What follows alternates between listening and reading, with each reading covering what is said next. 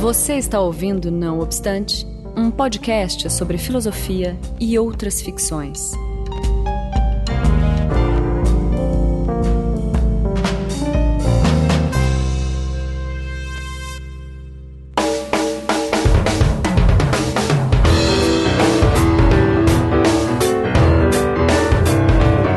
Começando mais um Não Obstante. Eu sou Marcos Beccari, estou na companhia de Daniel Portugal. Olá, gente. Que me acompanha hoje no segundo episódio da série Releituras, em que a gente vai conversar sobre o prefácio de As Palavras e as Coisas do é, livro do Michel Foucault. A Releituras é uma série de estudos sobre textos pontuais, né?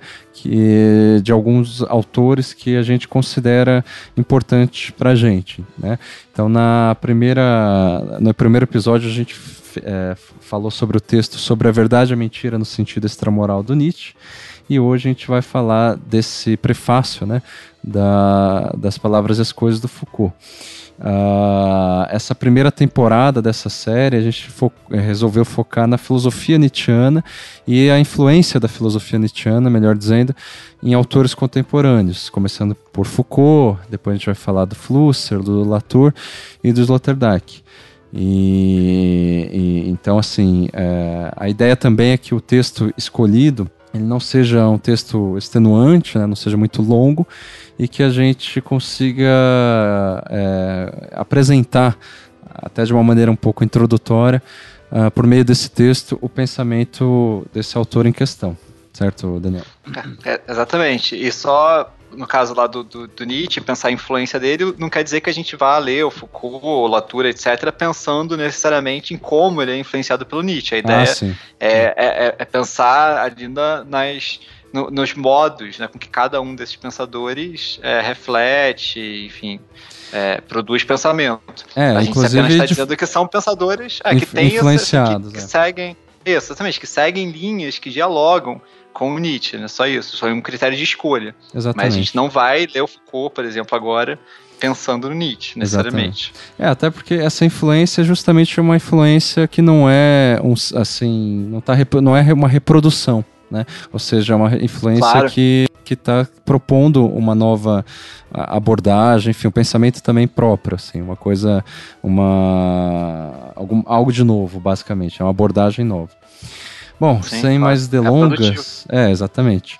Uh, vamos para os recados. A gente vai insistir aí, né, Daniel, em, na última chance aí que a gente tem para contribuir com o seu livro As Bestas Dentro de Nós. É, exatamente. Para quem ainda não sabe, é, eu estou lançando um livro que se chama As Bestas Dentro de Nós.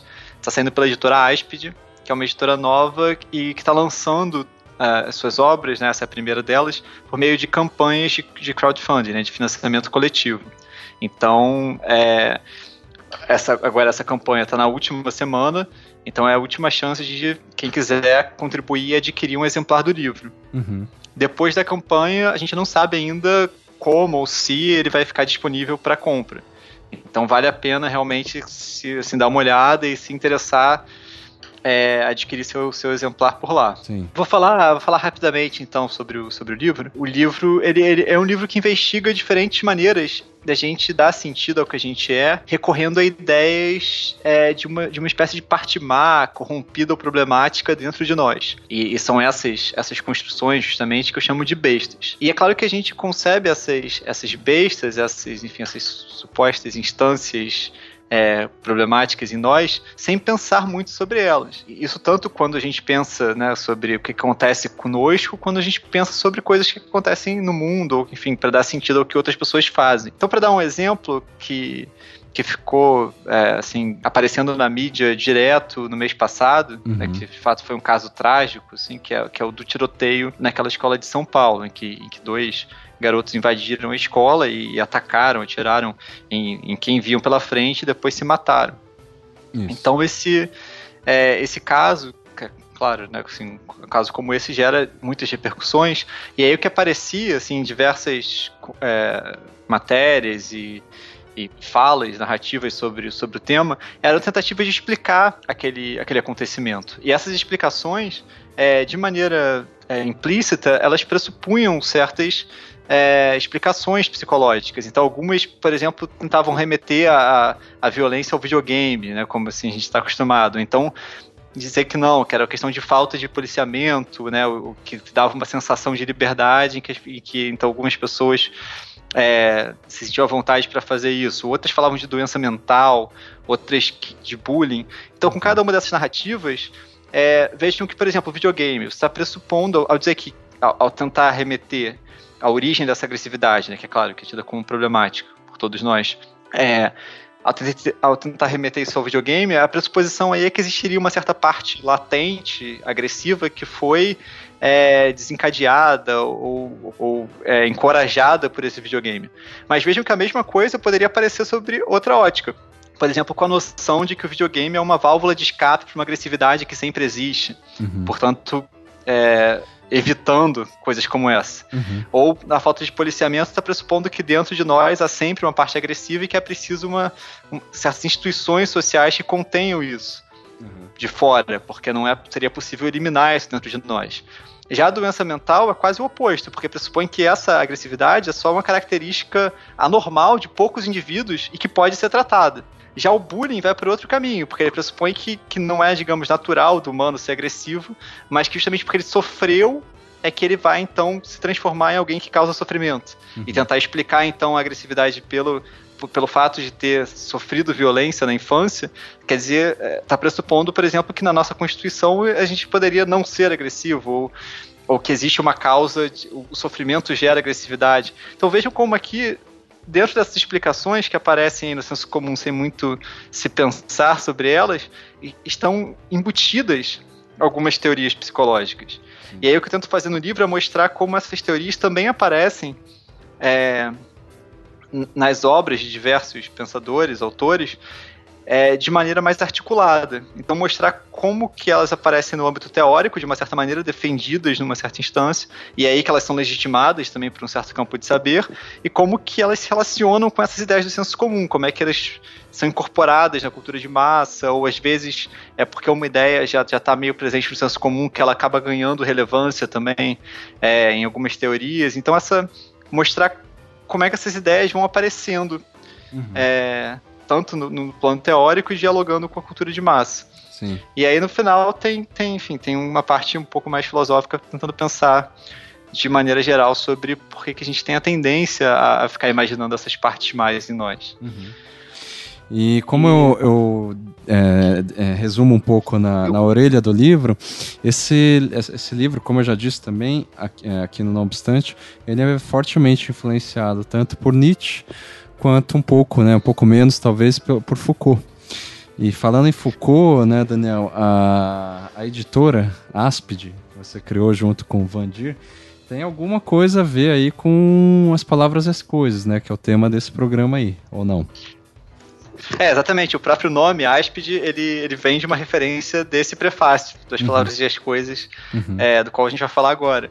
Sim. Então, é, nesse prefácio, o Foucault cita um trecho do, do Rabelais, no qual um dos gigantes né, dele fala uma coisa como assim, ah, de, depois de hoje ele, ele, ele come, é um, é um, gigante devorador, né, que vai comer tudo que existe no mundo, uhum. e, e depois que ele acabou de tomar o café da manhã, ele enumera tudo que no mundo tá salvo da, desse apetite voraz dele.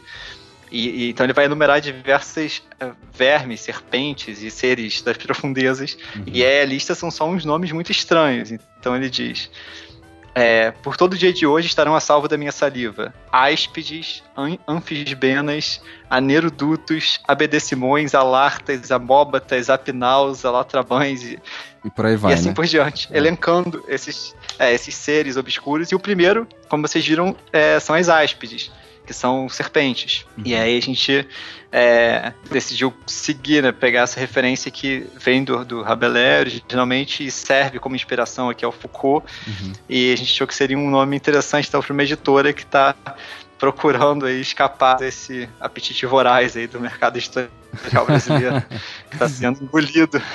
Excelente. É... E, e, queria aproveitar então para agradecer também ao Marcos, que cedeu para essa campanha uma aquarela lindíssima dele. Então, Foi tá um dentro dessa, dessa campanha também. Tem também algumas recompensas que vocês podem adquirir junto com o livro. E, ainda por cima, escreveu um texto ótimo para orelha, que vocês também podem ler lá um trecho. Assim como ver um trecho do livro. A gente deixa o link na postagem e vocês podem, podem conferir. Legal. Bom, então vamos para a pauta, né, Daniel? Vamos lá.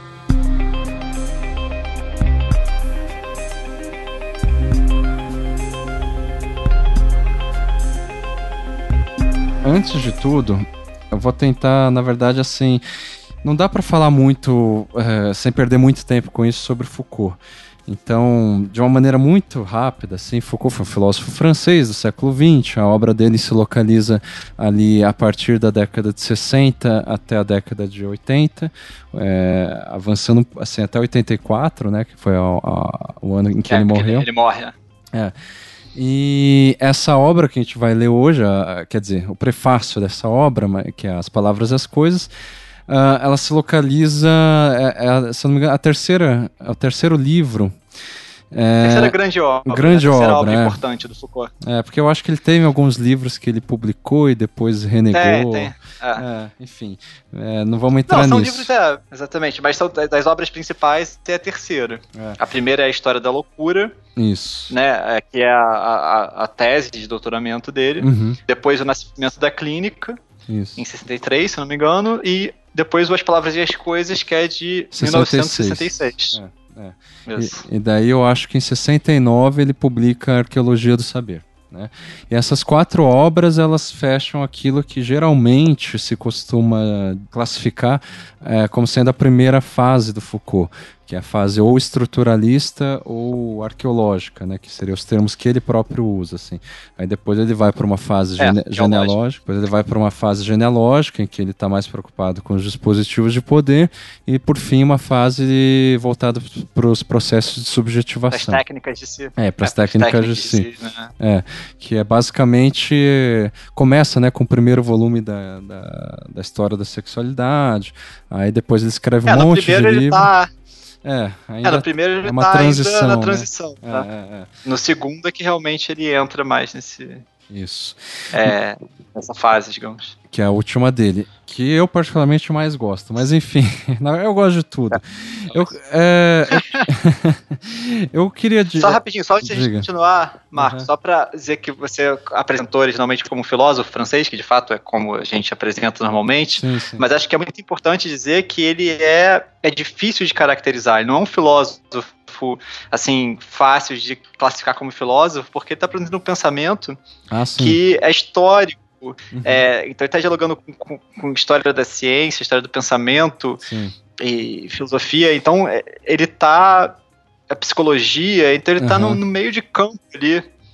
É, E, e isso é muito interessante, porque ele é um pensamento que cruza as fronteiras das disciplinas. Tanto é que ele é lido em muitas disciplinas diferentes. No direito ele é muito lido, é, na comunicação é super lido, na filosofia, na sociologia. Então ele, ele é um filósofo que que está propondo uma maneira de pensar que dialoga com, com a constituição das ciências humanas, uhum, mas que transita por diferentes áreas. sim. Então isso é, é muito interessante, né? Um- É um pensamento realmente que não está confinado. É, ele, de certo modo, assim, ele, é, é fo- é, ele vem de uma tradição, digamos assim, que é da história das ciências propriamente, ou história das ideias, da epistemologia, que é Canguilhem, o próprio Bachelard, ele teve aula com Althusser e tudo mais. Só que, de fato, assim, o, que ele propõe desde, desde a história da loucura não é exatamente uma história das ideias, toda essa, ele não reproduz essa tradição. Ele basicamente vai, se afasta desde o início dessa própria tradição. E daí ele propõe, de fato, um método novo, digamos, ou uma abordagem nova, digamos assim, Uhum. para para pensar e que torna o pensamento dele tão ah, assim com essa palavra é, super polêmica né mas é um pensamento tão original né? Que é assim, enfim que faz com que, como você disse com que ele seja lido em tantas áreas. E particularmente assim é, eu é, assim o Foucault ele, ele tem sido o autor principal para minhas pesquisas atuais. Ah, e vejo que no design no Brasil posso estar falando uma grande besteira agora, mas eu não, eu não descobri ainda ninguém que, te, que, que tenha, que esteja fazendo isso, assim, a partir de, de, Foucault, né? Uma, enfim, uma pesquisa sobre a história do design e tal, mas com uma abordagem arqueológica ou genealógica. Lá fora eu sei que já tem isso, assim. Enfim. Uhum. É... Eu acho que o mais interessante aqui, Daniel, é a gente talvez dizer, ao invés de ficar se aprofundando no Foucault, dizer como que a gente teve o primeiro contato com ele, é, e, e, em especial com as palavras e as coisas. Você quer começar ou falam? Não, pode, pode ser, eu posso começar. Uhum. Mas o meu primeiro contato com as palavras e as coisas, e também com Foucault, foi um tanto, é, digamos, é, problemático, digamos assim, porque é, foi na, durante o início da graduação, eu lembro Sim. que era uma aula de análise da imagem ou algo do gênero. Uhum. Eu, eu, lembro vagamente assim da situação, mas essa coisa do, do, do, as palavras e as coisas eu lembro bem.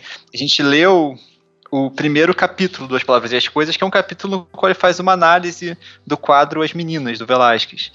Uhum. E, e, é claro que dentro dessa análise ele está preocupado com questões internas à obra, mas tem uma análise mais é, voltada realmente ali a pensar a imagem, que uhum. era o que estava interessando a gente na, nessa aula. Uhum. E aí eu achei super interessante, embora, claro, estivesse pulando um monte de coisa, né, que passou um pouco ali, né, tava lendo uma camada um tanto rasa. Uhum. É, os textos do Foucault, eles são assim como de, de, muitos filósofos interessantes, são textos em camadas, né? Você pode Sim. ler de maneira mais rica ou menos. Uhum. É, e, e, aí eu fiquei tão interessado, eu falei, não, vou ler o segundo capítulo também. Aí eu fui ler o segundo capítulo e assim, pra mim podia estar em chinês o negócio. que não ia fazer muita diferença. Eu lembro que eu li e falei, ok, então tá. e aí eu, eu assim, não entendi nada e ficou aquele livro na minha cabeça, assim, meio mas daí você deixou de lado, mas, né? Assim, durante é, um, de um lado, momento. Né? Um, um te, é, durante um tempo eu deixei de lado, mas foi uma coisa assim que, que ao mesmo tempo me instigou, assim, era meio, ah, em algum momento eu vou voltar a isso. E aí, no final da graduação, eu comecei a, a estudar mais psicologia, fazer curso como ouvinte na, na, na, no Instituto de Psicologia. Depois eu estudei psicologia um tempo, né, depois uhum. de formado. E, e aí, durante o TCC, eu li uhum. a, uma, pelo menos uma parte né, das palavras e as coisas, já foi uma leitura um pouco mais.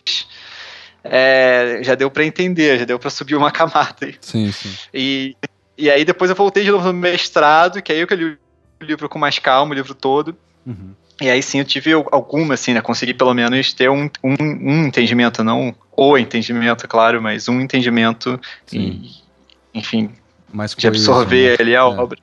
Uhum. Mas claro que até hoje, assim, eu relendo que a obra faz tempo que eu, que eu fora o prefácio ao qual eu volto, assim, sei lá, quase sempre.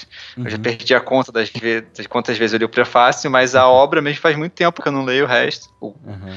Mas sempre, e eu tenho certeza que se eu reler agora, que faz tempo que eu não leio, eu vou, eu vou é, aprender novas coisas que eu não tinha visto, né? Vou ter outra leitura. Uhum. Então essa é esse tipo de texto, né, como Nietzsche, mais ainda, eu acho que Foucault, mas Foucault muito também, uhum. é um texto quase inesgotável, assim, né? Você vai lendo é, e no você sentido pode que você pode reler, né, várias vezes, é, indefinidamente e tal. É. é. Eu também, quando... Você é, quando eu, é, eu, tive contato na graduação, nesse nível bem, assim, é, enfim, superficial, era, na verdade, é, ao invés de é, uma disciplina de teoria de, enfim, de análise de imagens, era teoria do design mesmo. A gente estava discutindo sobre a morte do autor, do Barthes, e daí a gente leu o que é o autor o que é um autor, né, do, que é um texto do, do, do Foucault. É meio em contraposição ao texto do Barthes e tal. E eu, eu tinha gostado, assim, do, desse texto, mas é aquela coisa, eu não fui adiante. É, no, na metade para o final da graduação eu li as palavras e as coisas, também sem entender a, a, quase nada da, da, daquilo. E só fui ler com calma, me aprofundar de fato na sua obra nos últimos anos, desde quando eu terminei o doutorado, para ser mais preciso, assim, é, era, uma, era uma coisa que tinha na cabeça, assim, sabe aquelas coisas que a gente fala assim, o que, que eu vou fazer quando terminar o doutorado? Aquela coisa, sei lá, é, tenho que ler isso, eu tenho que, sei lá, tirar férias, etc. Uma das coisas era, era ler Foucault. E daí, de lá para cá, sim, eu li todos os, os livros que ele publicou em vida e parte dos cursos que foram publicados a, a partir da década de 80 e 90, né? Foram transcritos depois que ele morreu. Uh, não li todos esses cursos, só que eu, eu, gosto muito mais, em geral, dos cursos do que do, os livros que ele escreveu. Não é que eu acho que estão melhores. Ah, é? é? não é que eu acho que são melhor escritos nem nada. Eles são mais didáticos, assim, mais fáceis, assim, sabe? É que é, é, é basicamente a, a, a, o discurso oral, né, que ele está dizendo é, nesse livro. Embora o, os enunciados orais do Foucault também não é qualquer coisa, assim, sabe? Não, não é tão simples simples, é. Tem essa tradição francesa, tem essa tradição francesa de que o negócio é preparado, é um, é um meio termo entre uma Exatamente, fala e um negócio é. escrito. Exatamente. Tem uma qualidade ali que pra gente é um pouco estranha, né? É. Mas eu acho que ele é mais, ele é mais devagar nesses livros do, dos cursos, enquanto parece que o. Sim, o, isso sim. O, nos livros que ele escreveu mesmo em vida, ele é mais. É, não é apressado exatamente, mas ele, enfim, é, tenta. Ele tá mostrando mais do pensamento nos é, cursos. Exatamente. E, e, e, daí, é, você consegue acompanhar um pouco melhor nos cursos. Mas enfim. E quando eu comecei a ler uh, esses livros e tal, e me aprofundar, foi batata. Assim, eu não consegui mais me livrar do, sabe, fui contaminado pela, pela, pela germe Foucaultiano. E eu acho interessante de perceber o seguinte, que antes de eu me aprofundar na obra dele, eu confesso que eu tinha um preconceito bobo pelo simples fato de todo mundo citar Foucault em vários lugares, em vários momentos, assim. Então eu falo, pô. E nem sempre de maneiras muito razoáveis. É exatamente, claro. pô, Foucault, né? A história é escrita pelos vencedores, Foucault, sabe? tipo. aquela coisa assim. E eu tinha esse preconceito, pô, que tá, todo mundo cita Foucault, não deve ser bom. É totalmente idiota esse preconceito, como eu tô dizendo. E daí, a partir do momento que eu comecei a usar muito Foucault, e por, portanto citar ele, né? Uh, eu, eu, vejo, eu, eu, eu, sinto esse preconceito das pessoas. A partir do momento que eu, que eu menciono Foucault, você vê assim aquela cara das pessoas, pô, de novo, você está ressuscitando um filósofo que ele é tão desgastado e antiquado, né?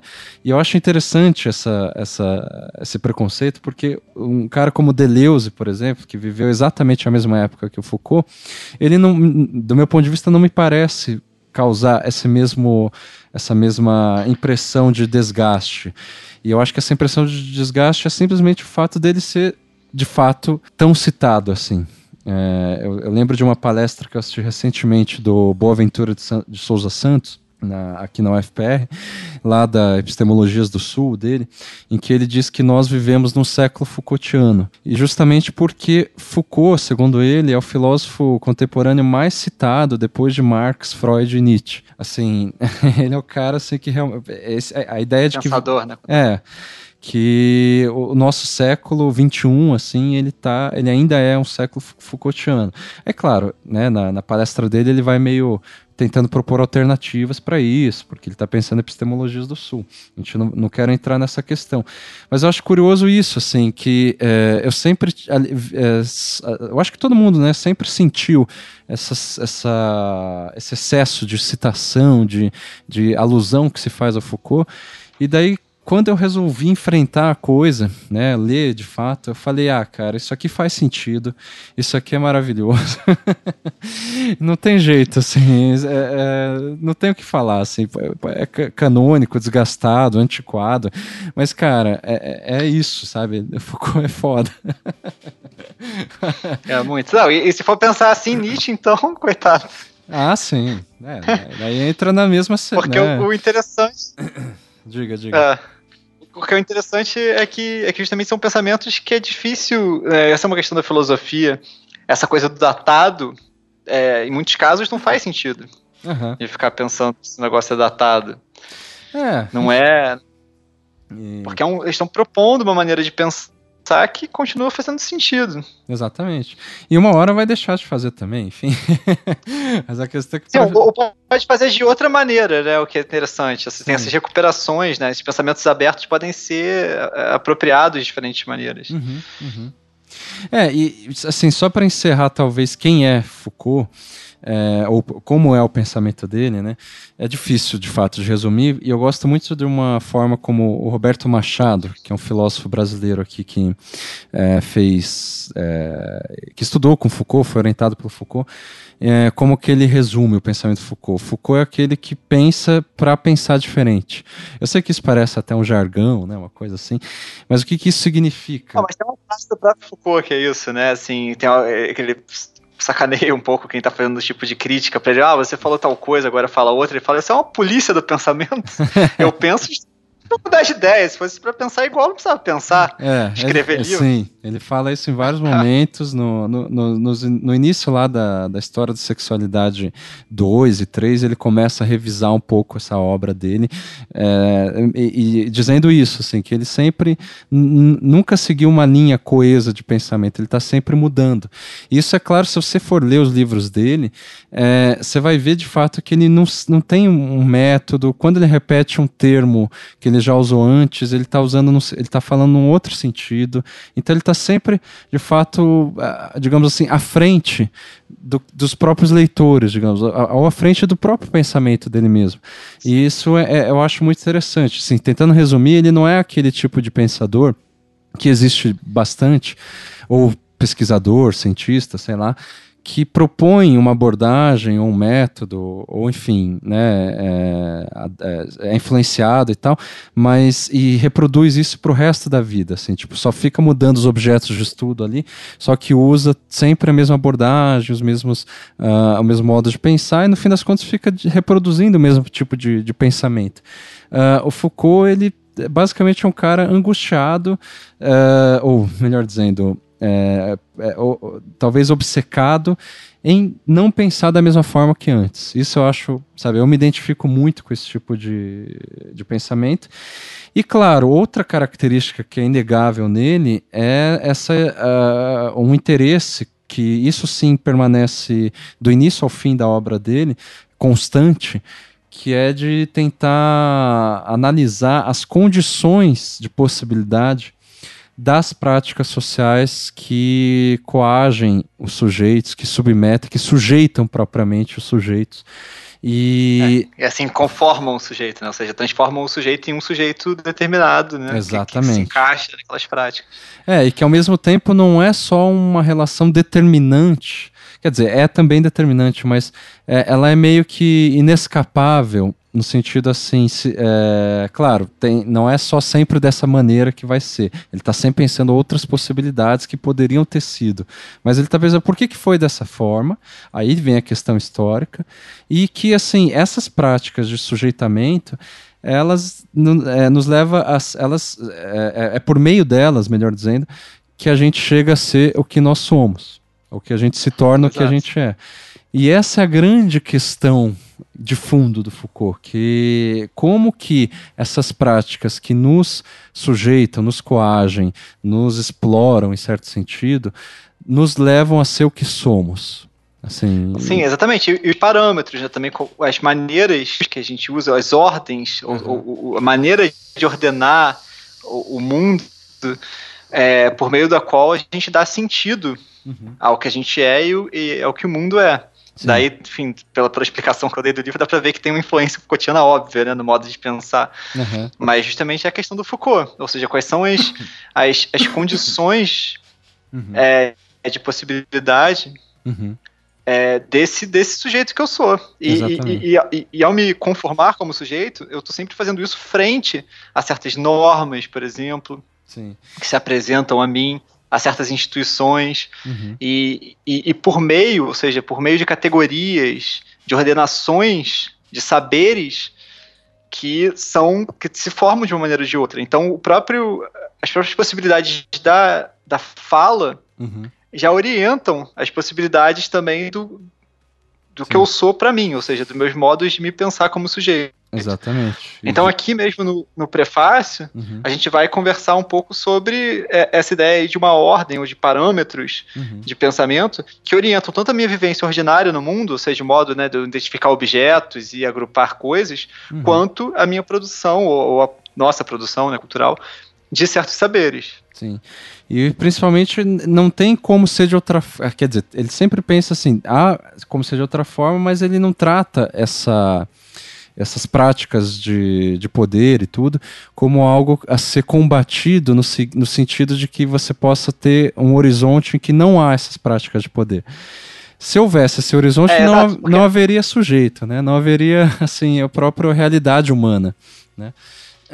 É, só para complementar, porque o, acho que você, como eu, eu falei um monte de coisa no meio, talvez tenha uhum. ficado meio fora de nexo, mas o o Marcos está complementando o que ele falou antes, ou seja, a ideia de que nessa, ao, ao criar certas categorias, ao criar certas práticas institucionais, etc., a gente também estabelece no mundo uhum. é, certas relações de poder. Sim. De tal modo que, por exemplo, ao definir alguém como médico e definir um saber médico, que esse, essa pessoa, então, né, que dá legitimidade ao que essa pessoa que foi caracterizada como médico e que, e que frequentou certa instituição, assim por diante, uhum é, que ela usa para, enfim, se basear ou falar certa coisa, uhum. faz com que ao, ao, ir ao médico, por exemplo, primeiro, né, ao, ao, por exemplo, me conceber como doente, então eu penso em ir ao médico, tudo são, são formas já no mundo que são de, localizar no mundo que são completamente diferentes do que faria, sei lá, um, uma pessoa, um indivíduo medieval. Uhum. É, Sim. E aí, ou sei lá, entendeu? um indígena, assim, né? É, mas e, o, e aí, claro, o, essas categorias. Né? Ah, diga aí, Fala. desculpa, Daniel. Então, Não, então são, são modos diferentes de, de pensar o que.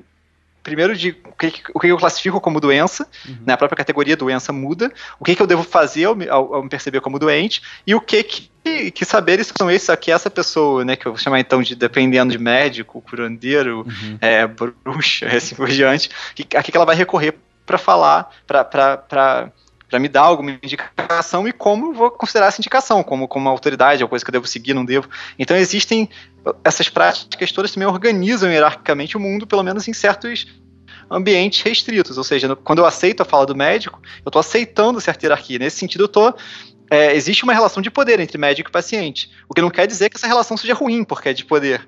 E é de poder num sentido muito específico.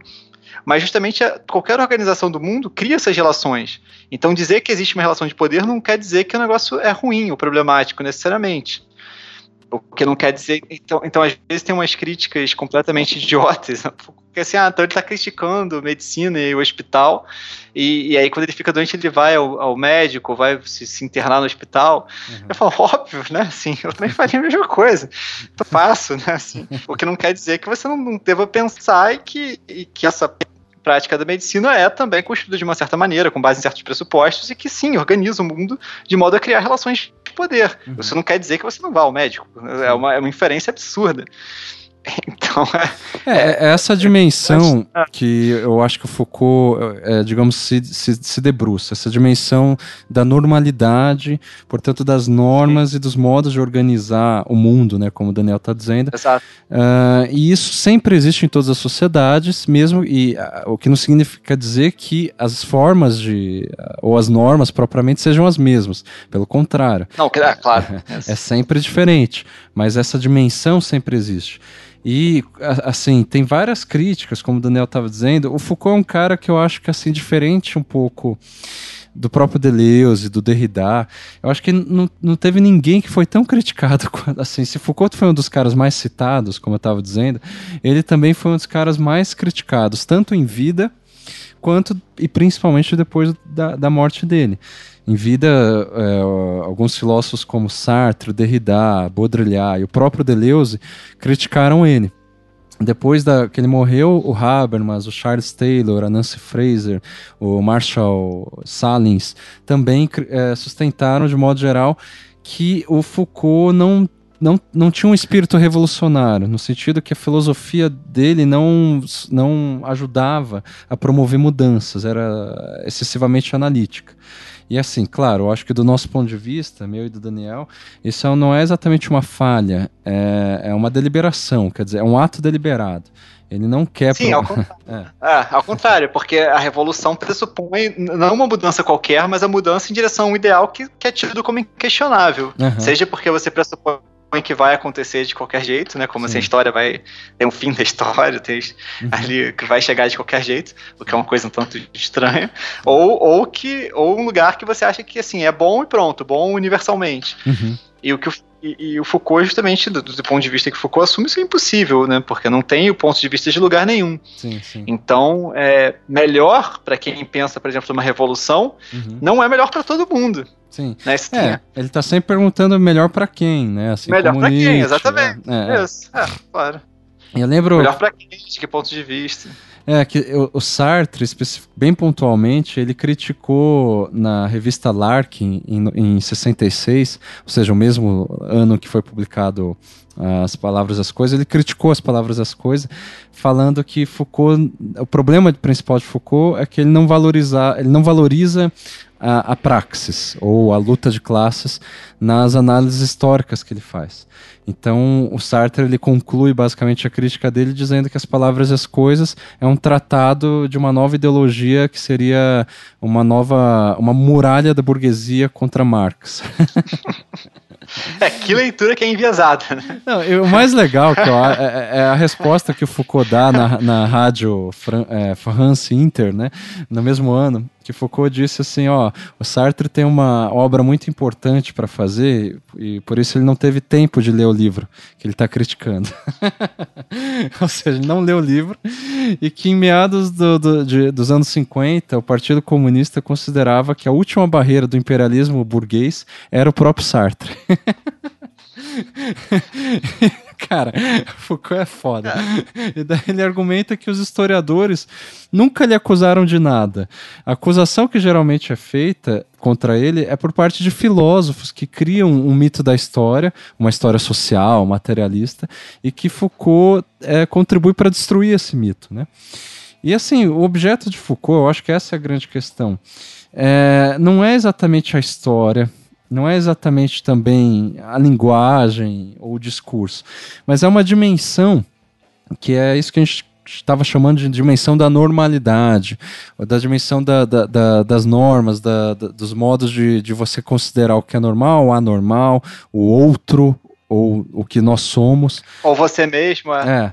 E, e, isso assim não, não é exatamente uma. não segue uma continuidade histórica, é mais disperso do que qualquer outra coisa, mas é, é, é de um modo ou de outro é, é, é, esses resquícios históricos é, nos levam a, a, ser o que nós somos hoje. Então, é, ele está pensando nessa dimensão, de, de, de, de, certo modo, apesar dele fazer história, ele está pensando sempre no contemporâneo, no presente. Ou seja, tá te, a ideia de uma arqueologia, por exemplo, é ele escavando o chão que a gente está pisando hoje.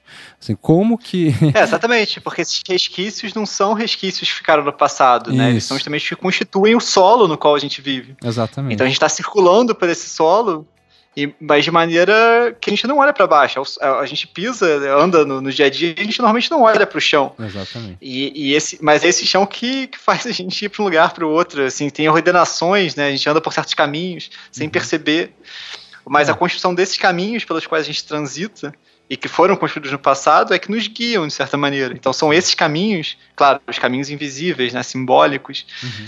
que, que estruturam nossa realidade estruturam de maneira muito efetiva, né? Então essa, essa acusação também que não pensa na praxis é absurda, porque ele está justamente pensando em, em, como essas coisas se juntam, né? Se convergem, elas se misturam. Sim. Então, por que a gente usa determinados saberes? A gente é, crê na legitimidade de certos saberes? Por que a gente classifica certa pessoa como, sei lá, juiz, assim, por policial, uhum. o professor, etc.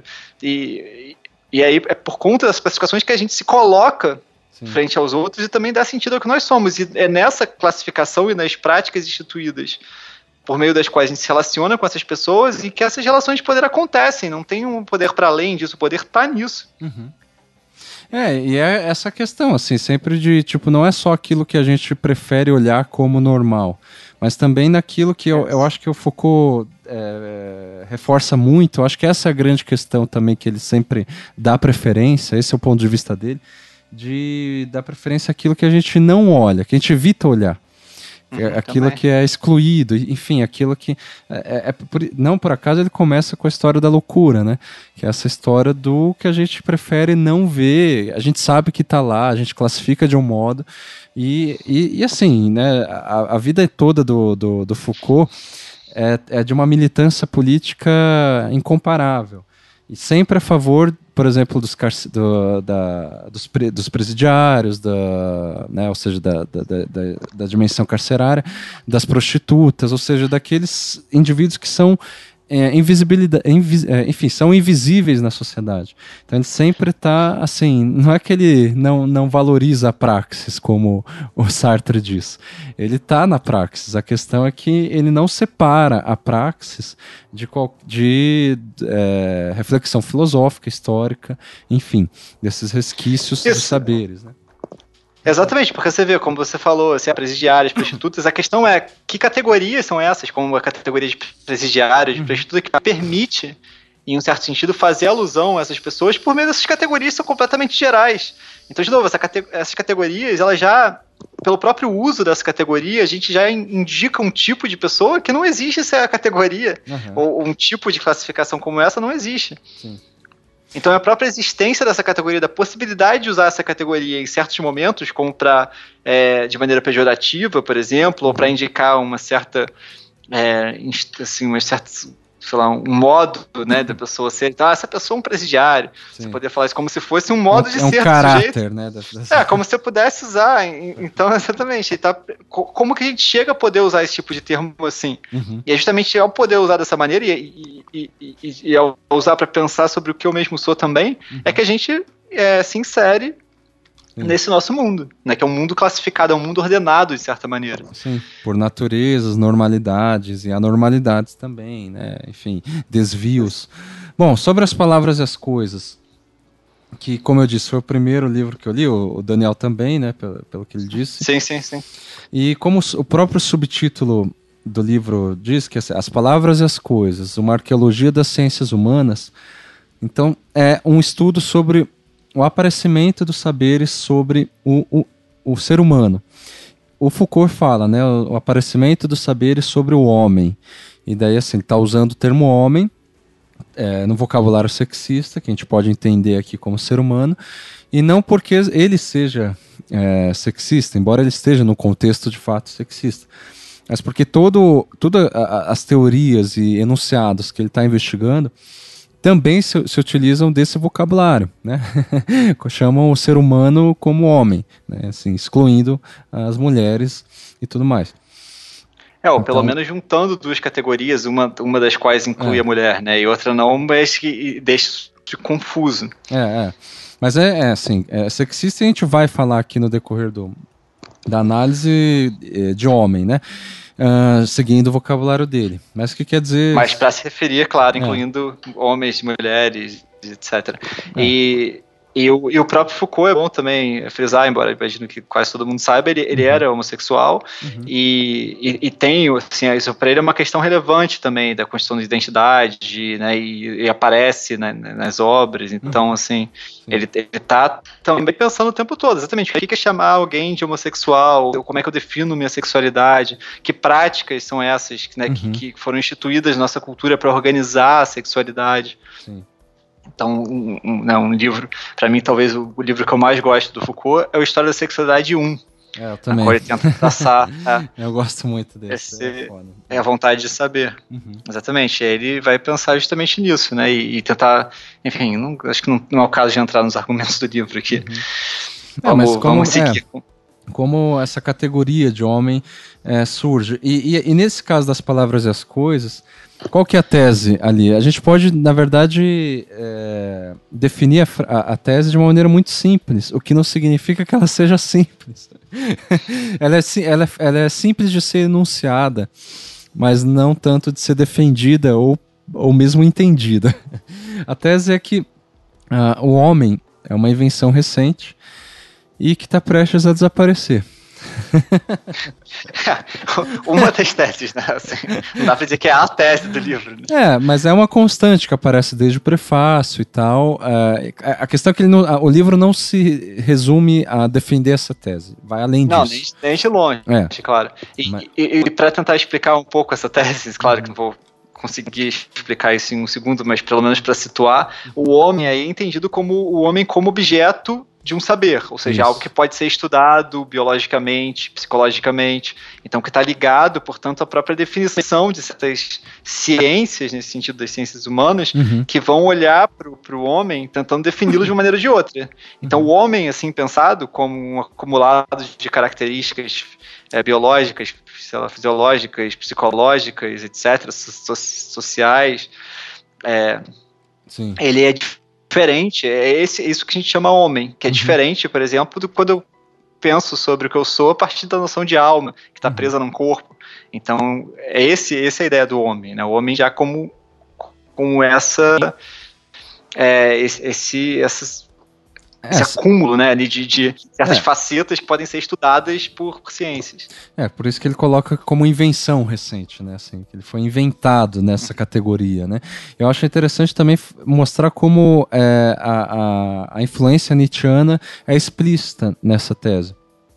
E isso ele, eu digo explícita porque ele é, fala é, isso explicitamente no, no, no, em vários momentos das palavras as coisas ele, ele diz assim ó claro. a minha te, a minha, é, minha tese vem em continuidade com a morte de Deus, que Nietzsche enuncia como uh, aquela a, a, ideia de que assim, bom, Deus morreu e fomos nós que o, que o matamos, porque assim, né, a, os valores absolutos ligados a, a Deus eles foram anteriormente ligados a Deus. Exatamente, eles foram substituídos ou o lugar, né, que é, ficou vazio, foi ocupado pelo humanismo, portanto pelo próprio hum. homem, né?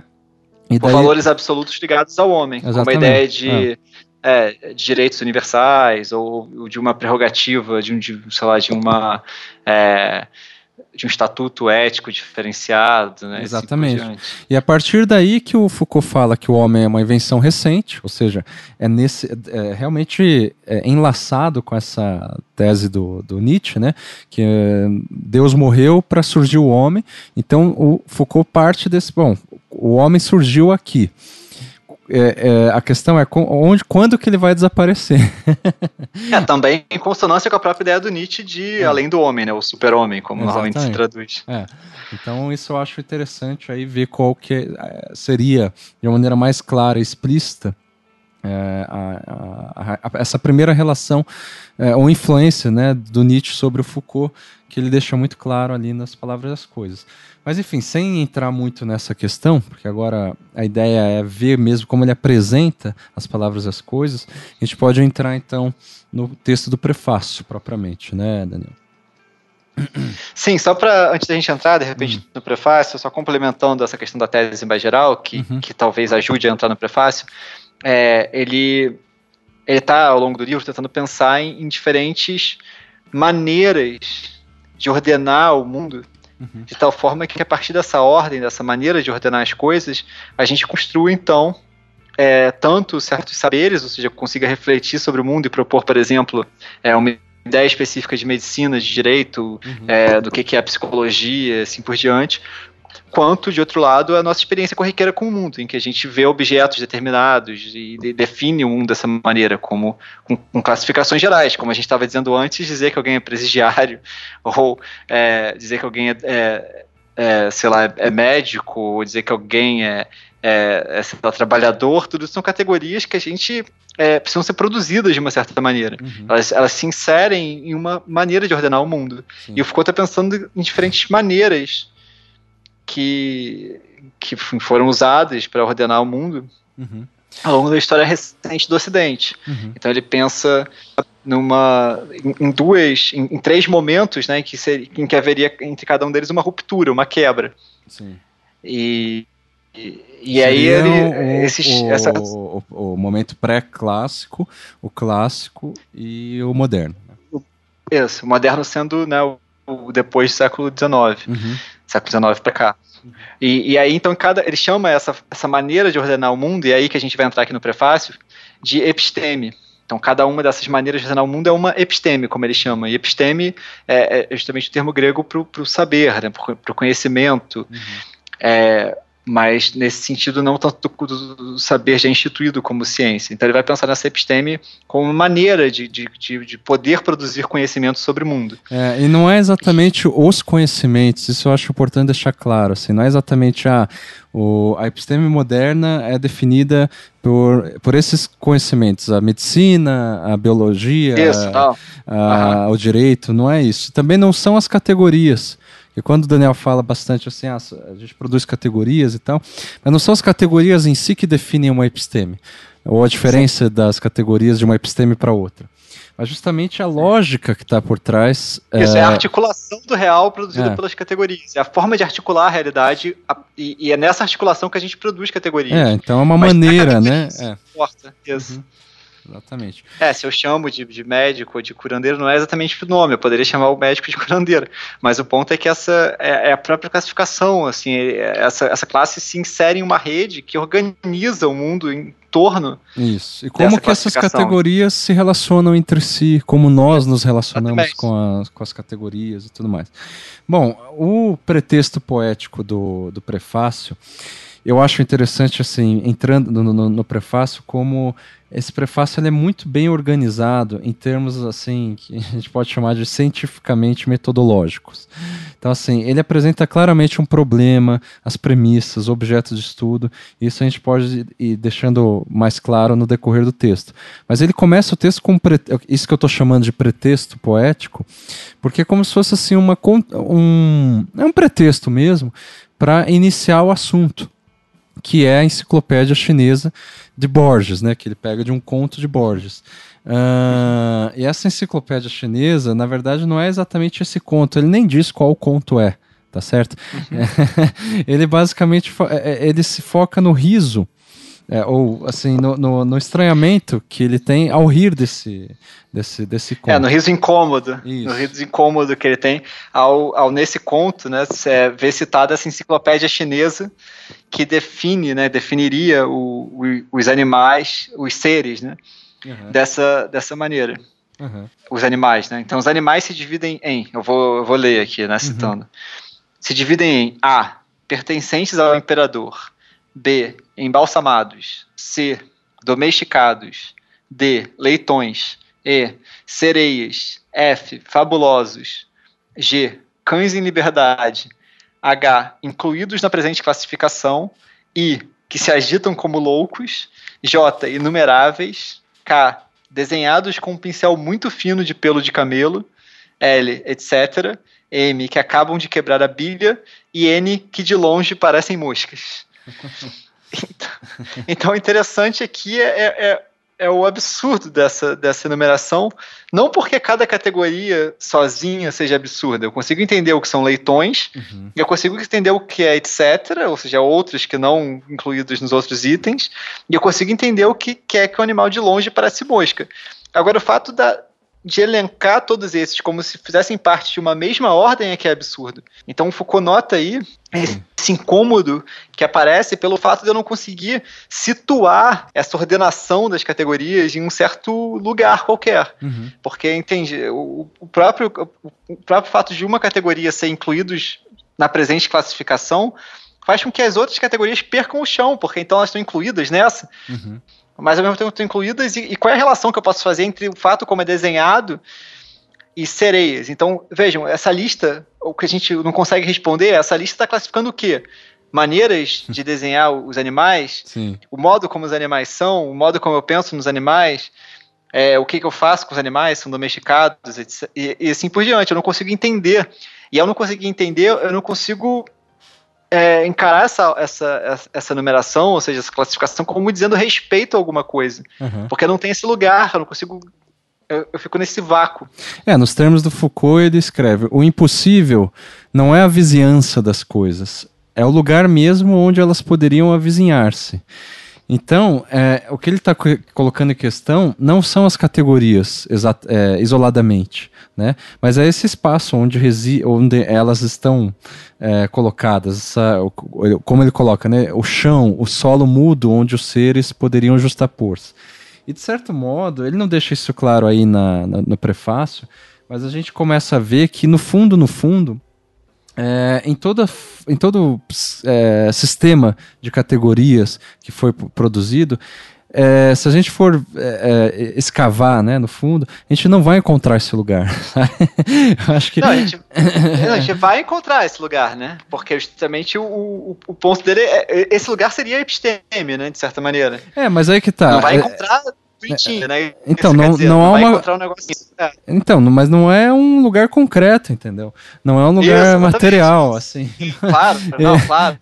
claro que não. A, coesão dele também não é assim, é, não é, é sempre instável. Não, completamente instável. Exatamente. Claro. Então, esses critérios mesmos que aparentemente às vezes aparece assim, ah, tá tudo sobre o mesmo critério, o mesmo modo de ver, também não é, é, não é tão assim, sabe? Se você for ver de fato, assim, é, além de ser inventado, além de ser aleatório, é, ele é totalmente indefinido. Ou, melhor dizendo, você pode é, prosseguir com ele indefinidamente. Assim, sem. Isso. é, é, tem camadas, digamos. Exatamente. E, e, exatamente. E o exemplo que ele dá em seguida eu acho ótimo para isso, que é o exemplo né, do qual a gente pegou o nome da Aspid, inclusive, uhum. que é o. Ele, ele diz. A, esse, esse lugar, digamos assim, que não é como o Marcos estava enfatizando, um lugar concreto, mas justamente o, o, esse lugar, digamos assim, que, que, acaba sendo formado junto com essas categorias, não é um lugar que está lá anteriormente, uhum. mas que de certa maneira me permite, ao usar as categorias, entender um, um, uma certa ordenação geral do mundo, uhum. ela pode ser uma coisa um tanto estranha. Ela Sim. pode ser. Não é, não, é, não é uma questão de ser bizarro ou não. Sim. É uma questão de ser. De, de, de, dar um lugar, por mais bizarro que seja. E é aí que ele narra é, ele, ele cita né, o, essa, essa numeração do Eustênis, um dos gigantes do Rabelais. Sim. Porque para ele esse, esse é o lugar mais bizarro que as coisas podem se unir. Ou uhum. seja, qual é a relação entre áspides, anerodutos, Sim. aranhas e hemorroides? assim, não tem nenhuma relação. Mas quando o Eustênis fala por todo dia de hoje estarão a salvo da minha saliva, Uhum. e elenca esses diversos nomes, ele está fazendo essa relação. E essa relação, ela tem uma relação também formal, assim, porque os nomes são meio com S. Então, uhum. Então, áspides, ânspides, benas, parece que vai cuspir ao falar. Então, vejam, é, é, uma, é uma forma de organização completamente inusitada, Sim. mas que dá um sentido a essa lista. Uhum. É diferente da outra lista, é uma lista bizarra, mas é uma lista que tem um sentido interno. Uhum. Eu consigo entender como que aquelas coisas se unem. E, então é uma lista que é bizarra, mas é uma tranquilidade, é um riso tranquilo. Enquanto a outra, é, é o, a questão não é a bizarrice de cada uma das classificações, mas é o fato de que elas não se encaixam. Sim, sim. É daí que ele fala que o embaraço que faz rir quando se lê Borges é por certo aparentado a um profundo mal-estar daqueles cuja linguagem está arruinada, ter perdido o comum do lugar e do nome. Eles chamam de atopia é, e, e a fazia. Uh, e daí, assim, eu acho que ele estabelece alguns conceitos ali, que é como tábua e quadro, depois heteróclito, ou heterotopia em diferenciação com a utopia, que eu não sei se é o caso da gente entrar, são muitos conceitos mesmo, não, né? É. Não, não, não, mas só para continuar com, uhum. com o exemplo dos afásicos que você citou, mas não, uhum. não apresentou, né? Uhum. Que, nos afásicos, eu acho esse exemplo talvez o melhor de todos, do, do, da, do prefácio, o que mais esclarece.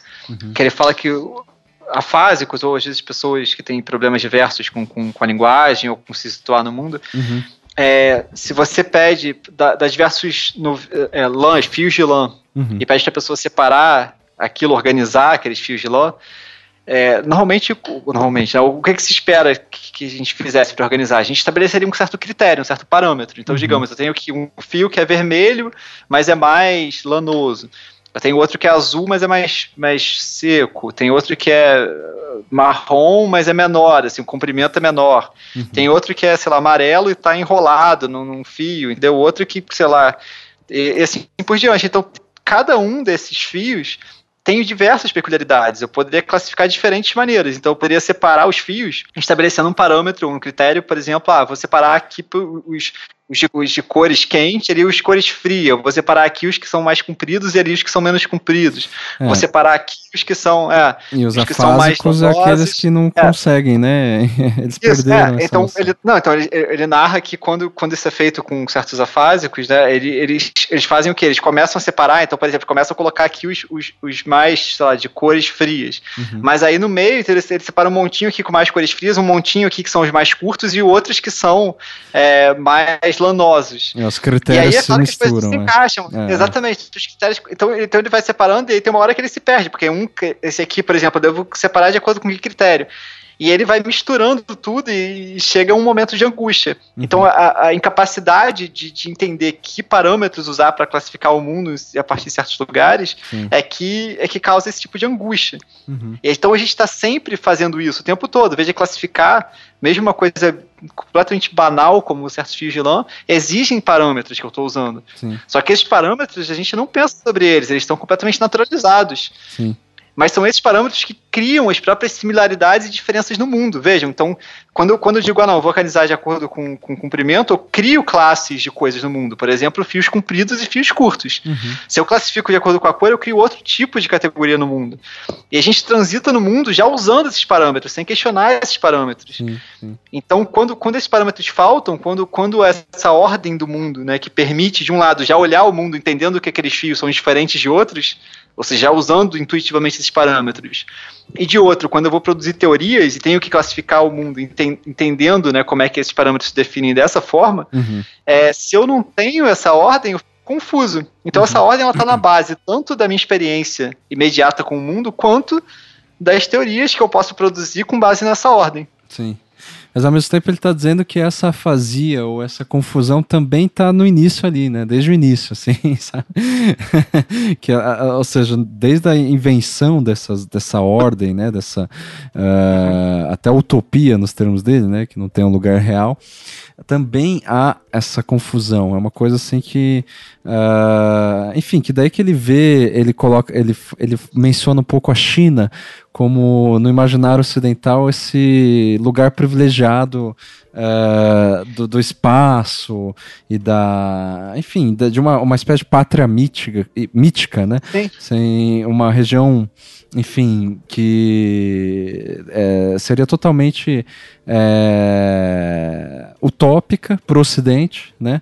Mas que tem justamente por causa dessas figuras complexas de, de critérios emaranhados, de, lugar, de locais estranhos e por aí vai. Sim, mas aí, mas aí acho que é muito importante essa separação que ele faz entre de um lado a utopia e de outro a heterotopia, uhum. porque a utopia é justamente esse, essa bagunça das nossas classificações, dos nossos parâmetros. É que não tem um lugar real, né? É. Que... É, não, é, exatamente. Não, não tem um lugar real, mas assim, é, é, é um lugar é, ficcional, uhum. mas no qual os nossos parâmetros são, são mudados. Uhum. Mas elas consolam porque elas, elas permitem, digamos, imaginar em algum lugar outros parâmetros. Sim, sim. Então elas são consoladoras. Uhum. Elas são que nem, é, assim, é, são análogo, digamos, consolador do riso que a gente é, pode ter com, com os tênis, falando uhum. dessas é, áspides, é, aracnídeos, porque é isso, é, um, é, uma classificação estranha, uhum. mas que é consoladora no sentido de que ela pressupõe ainda outra ordem possível e que, enfim, existe como ordem. Uhum. No caso da heterotopia, ela justamente, ela, ao contrário da utopia, que permite imaginar esse grande lugar da China, que tem essas ordens é, ela, seriam inusitadas, ela né? destrói, seriam né, as ordens. exóticas. Uhum. É. Então, a Utopia Consoladora disse, ó, tem outro lugar que tem ordens exóticas, olha só que maravilha, sim, mas é sim. é tranquilo, não é aqui, entendeu? Uhum. e, e, as heterotopias não, elas inquietam, justamente uhum. porque elas solapam a uhum. possibilidade da ordem. Isso é extremamente angustiante. Uhum né, que aí é o caso da enciclopédia chinesa. Sim, sim. É, enfim, ele fala que as, as heterotopias são encontradas frequentemente em Borges, né, enfim, que elas uhum. contestam desde a raiz toda a possibilidade de gramática. E eu acho que a questão central que a gente deve se focar aqui é o, que é aí que ele está é, definindo essas coisas todas para lançar o seguinte problema, ou a seguinte pergunta, que é, é, sobre a qual ele vai tratar nesse livro. É, isso na página 15, é, 15XV, né? é, em que tábua segundo qual. É, fácil é numerado com. Com números romanos, é. Em que tábua ou segundo qual espaço de identidades, de similitude, de analogia, adquirimos o hábito de, de distribuir tantas coisas diferentes e parecidas? Que coerência é essa que se vê logo não ser nem determinada por um encadeamento a priori e necessário, nem impostas por conteúdos imediatamente sensíveis?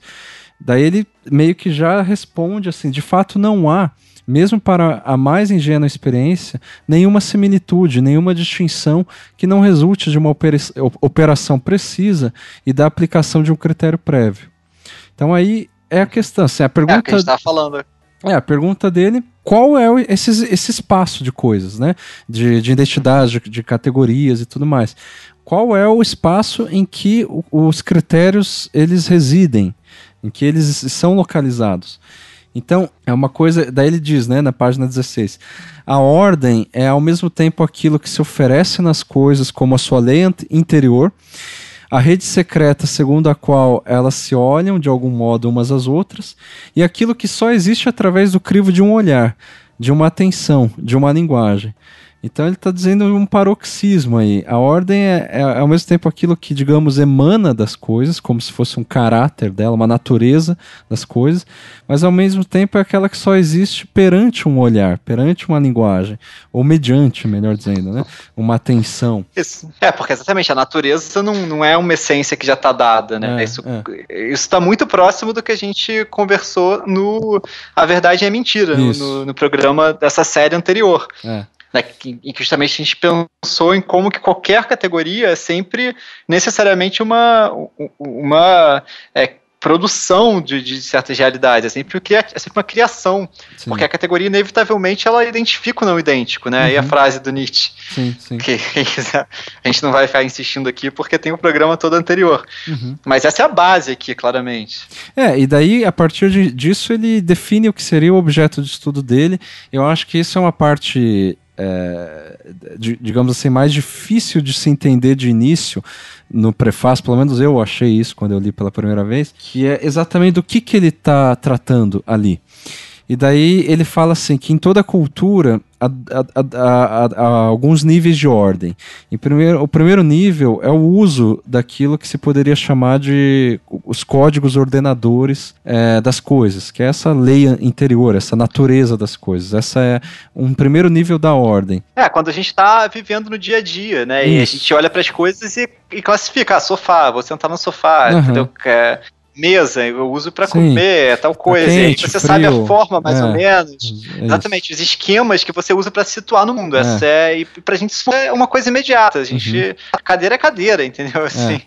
Daí, só que o, o, que eu acho interessante é que ele define assim: bom, daí tem essa ordem e tem a, as reflexões sobre a ordem que produzem um, um, segundo nível de ordem, né? Que é quando, por exemplo, os filósofos tentam dar algum fundamento filosófico, alguma explicação para o modo pelo qual para explicar por que, que a gente é, pensa desse jeito e tem essas, essas, essas categorias, esses códigos.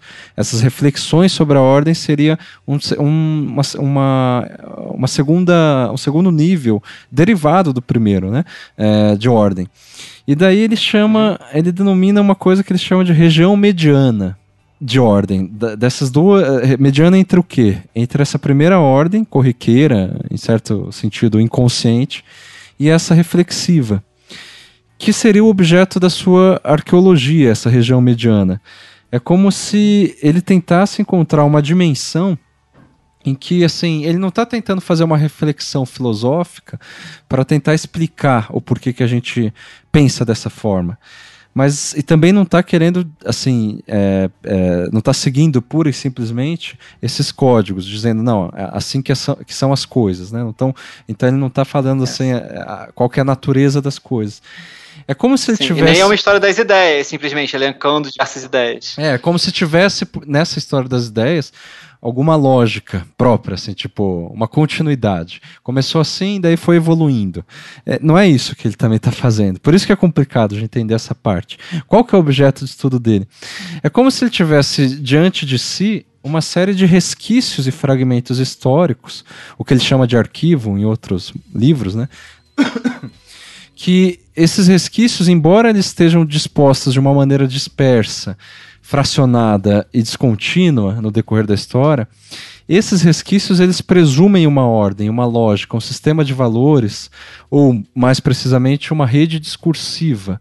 Ou seja, eles se referem uns aos outros, esses, esses, esses arquivos. Esses arquivos são desde enunciados, algum tipo de tratado, ideias filosóficas também, as leis, as práticas, os relatos das práticas e tudo mais.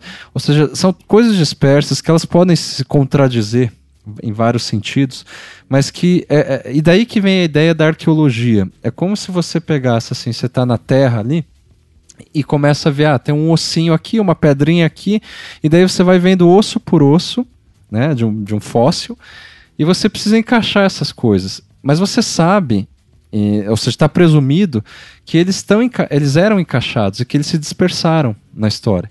Então o trabalho arqueológico é de tentar juntar as peças. é essa região mediana e é esse o estado, o objeto de estudo que ele está querendo investigar. Eu não sei se minha explicação foi muito doida, mas.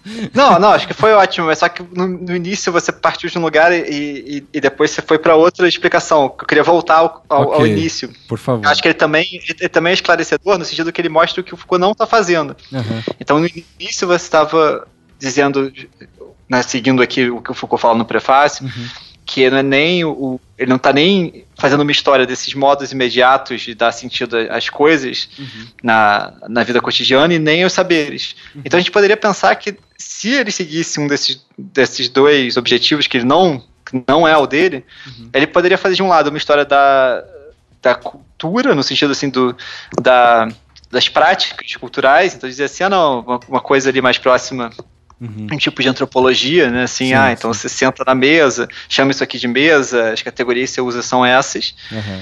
É, e de outro, ele poderia fazer uma história das ideias, dizendo, ó, oh, tal pessoa pensou tal coisa, e, e aí outro pensador que está mais próximo desse pensou tal coisa, e assim por diante, seguindo uhum. no que, que foi pensado. Sim. E ele, de fato, ele, ele, ele, ele, ele dialoga com essas duas coisas, ele dialoga com uma perspectiva um pouco mais antropológica e dialoga com uma história das ideias. Mas ao mesmo tempo que... não é, ele não está falando da mesma coisa, né? Não está lidando com o mesmo objeto de estudo. Isso, porque ele está procurando, como o Marcos falou, uma coisa intermediária que, de certa maneira, é uma ordem do mundo que, que um pouco permite compreender, o que não quer dizer que é a explicação, a única explicação, mas que permite compreender de uma maneira específica né, e interessante uhum. ou complexa para imaginar o, que, qual é esse trabalho produtivo, simbólico, uhum. é, que, que pressupõe então esse, esse tal desse lugar do meio que, que é uma maneira de ordenar o mundo que permite compreender né, de certas formas, sim, ou numa sim. certa dimensão, tanto essas práticas cotidianas é, e a prática cultural, quanto a história das ideias. Sim. É, essa dimensão, enfim, também é preciso, é, é, sei lá, pontuar que não é uma dimensão transcendente em nenhum sentido. Não, nem então, claro. Ou seja, ele não está dizendo que, sei lá, existe, por exemplo, um zeitgeist, um espírito Sim. da época que, sei lá, estava operando e ordenando tudo que as pessoas faziam. Não é Sim. isso. Quando ele, por isso que eu, daí que eu vou de, de novo para aquela metáfora da arqueologia e dos ossos. Quando você fala que os ossos, os resquícios, os fragmentos, eles presumem um ao outro, é porque eles estavam junto, eles estavam encadeados. E daí eles se dispersaram. Isso, daí é de ordem, justamente. É esse encadeamento que ele está chamando de ordem. É, exatamente. É essa dimensão que não é transcendente. Ela estava ali. É, é, difícil para nós reconstituir isso. Mas essa é a tarefa que ele se coloca. Assim, de a partir desses fragmentos, ver essas relações, de, esse encadeamento. Exato. Né? Como que Exato, e a relação é essencial, porque você poderia pensar que assim, se você está pensando só no ossado, todos os fragmentos estão lá. Então não é que ele tenha perdido um fragmento, é você tem que recuperar um fragmento específico. Sim. A questão é a relação. Exatamente. E é o que ele chama, assim, o que ele busca é pela positividade, ou seja, o que, que é positividade? É quando aquelas coisas faziam sentido, ou faziam, assim, eram empiricamente verificáveis, verifica, é, a relação entre elas era verificável, assim, era uma questão óbvia, normal, você vê a, a, relação entre esses fragmentos. Para nós não é normal. Então a gente precisa recuperar essa ordem. Só que percebe que não é uma ordem transcendental, assim, ou mesmo que, sei lá. Isso. E, e nem biológica, no sentido assim, ah, existia o dinossauro, tinha o certo, digamos, o fóssil tem que ser montado da maneira correta nesse sentido. É, ou que, né, que tinha uma função, né, assim, tipo, entre um, é, um osso é. e outro. Não é isso, assim, é justamente como que... É, é, é, que daí entrou na questão metafórica, né? da, da, isso, não, exatamente. É, isso. Mas é no sentido assim como o dinossauro, digamos assim, existiu, sacando, uhum. é, ossos, assim também, digamos, essa, tal dessa ordem existiu Sim. no sentido da experiência corriqueira de mundo e a gente está reconstituindo é, pela materialidade, né, que, porque de novo não tem essa separação entre o material e imaterial, então é, essa ordem ela, tá, ela, ela, se mantém, ela se institui uhum. nessas materialidades, na fala, Sim. É, nas na práticas, escrita, nas condutas. Isso, né? isso, exatamente, que ficam, né, claro, de maneira parcial e dispersa, sempre, é. é. documentadas, né, parcialmente documentadas. Uhum, é. E daí, assim, na página 19, já avançando, ele já antecipa um pouco o que ele vai tratar no livro. Ele fala: ora, essa investigação arqueológica mostrou duas grandes descontinuidades na episteme da cultura ocidental. Aquela que inaugura a Idade Clássica, por volta de, de, é, dos meados do século XVII, e aquela que no início do século XIX marca o limiar de nossa modernidade. A ordem sobre cujo fundamento pensamos não tem o mesmo modo de ser que a dos clássicos. Por muito forte que seja a impressão que temos de um movimento quase ininterrupto da ratio europeia desde o Renascimento até os nossos dias, Aí eu vou pular aqui, ele fala toda quase to, toda esta quase continuidade ao nível das ideias e dos temas não passa certamente de um efeito de superfície. No nível arqueológico, vê-se que o sistema das positividades mudou de maneira maciça na curva dos séculos 18 e 19. Né? Então, Aí é, é uma da, das premissas aí que ele está dizendo que ele vai né, tratar no livro. Que entre o século XVIII e, XIX houve uma ruptura é, total, mas gradual, entre uma maneira clássica de se pensar, uma episteme clássica, e uma episteme moderna. Né? Uh, a partir disso, assim, uh, o que ele coloca já na página 21 é, trata-se, em suma, de uma história da semelhança. Sob que condições o pensamento clássico pôde refletir entre as coisas relações de similaridade e de equivalência que fundam e justificam as palavras, as classificações e as trocas. Então, ele está dizendo: bom, a história é, que ele vai tratar aqui nas palavras as coisas é a história da semelhança ou a história do mesmo. Então, nessa história, quais saberes que estão envolvidos? Que ele coloca lá, né, que justificam as palavras, as classificações e as trocas. E daí, já antecipando um pouco os saberes que ele vai investigar com mais cuidado nesse livro, no caso das palavras, ele vai investigar a filologia, que é um saber próprio do século XIX, que vai substituir aquilo que na episteme clássica era chamado de outra coisa o próprio, sei lá, o estudo da, da, dos textos clássicos, ou enfim, a gramática e tudo mais. No caso das classificações, é aquilo que antes era entendido como história natural, na episteme clássica, e depois passa a ser substituído, e essa substituição é uma ruptura mesmo, pela biologia. Então a história, aquilo que se chamava história natural não é exatamente o equivalente da, da biologia. A biologia vai mostrar que a história natural é um tipo de saber ultrapassado. E no caso das trocas. É que nem quando a gente pensa. É, quando a gente pensa, só para fazer uma, uma relação, quando a gente pensa, por exemplo, é, sei lá, se você vai pensar sobre o funcionamento de certos astros, e aí você, de um lado, você pode pensar, ah, eu quero saber como é que, que, sei lá, que a lua e tal me afeta enquanto sujeito, eu vou usar um tipo de saber Isso. que pra gente, claro, tem uma, que é, né, uma ideia de astrologia, né? Uhum, sim. Que é muito diferente do que a gente não tem nada a ver com astronomia. Exatamente. São tipos de saber completamente diferentes. E, não, mas para ir para lugares mais, assim, para gente são mais distantes ainda, você uhum. pode pegar no século XVII um livro de magia natural. Uhum. A própria ideia de magia natural pra gente é completamente absurda. Sim. O que é uma magia natural? Uhum. então, é uma mistura aí do que a gente chamaria de ciência com, com as coisas que pra gente não fazem nenhum sentido. E aí você pode abrir ali e ter, e ter partes né, de, de, de, saberes que a gente consideraria mais próximos de algo, sei lá, de uma química da vida, mas você pode ter indicações como, sei lá, você tá com problema de rins, prega um pato no seu rim. É. A gente são assim, você não consegue dar lugar para isso. Que Sim. tipo de coisa é, é, é, essa tal dessa magia natural? É. é, e mesmo na história natural, ele dá um exemplo de uma planta que tem tipo uns óvulos assim que é assim é semelhante a um olho porque tem um ponto preto e é envolto por uma camada branca né?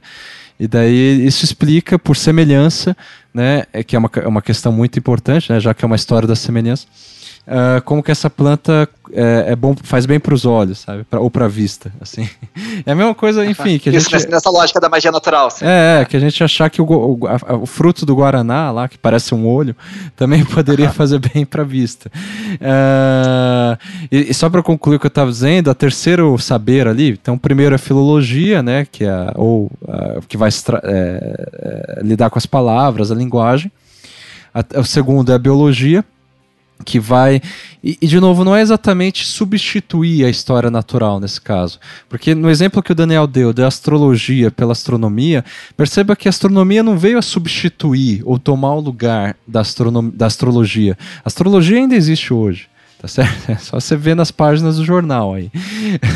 Mas ela ganhou outro lugar. Exatamente. E essa é a questão, que não são. Quando eu digo que não é substituir, é que não, não, se, não é o mesmo conhecimento, não tem o mesmo tipo de objeto, não tem a mesma forma de encarar as coisas.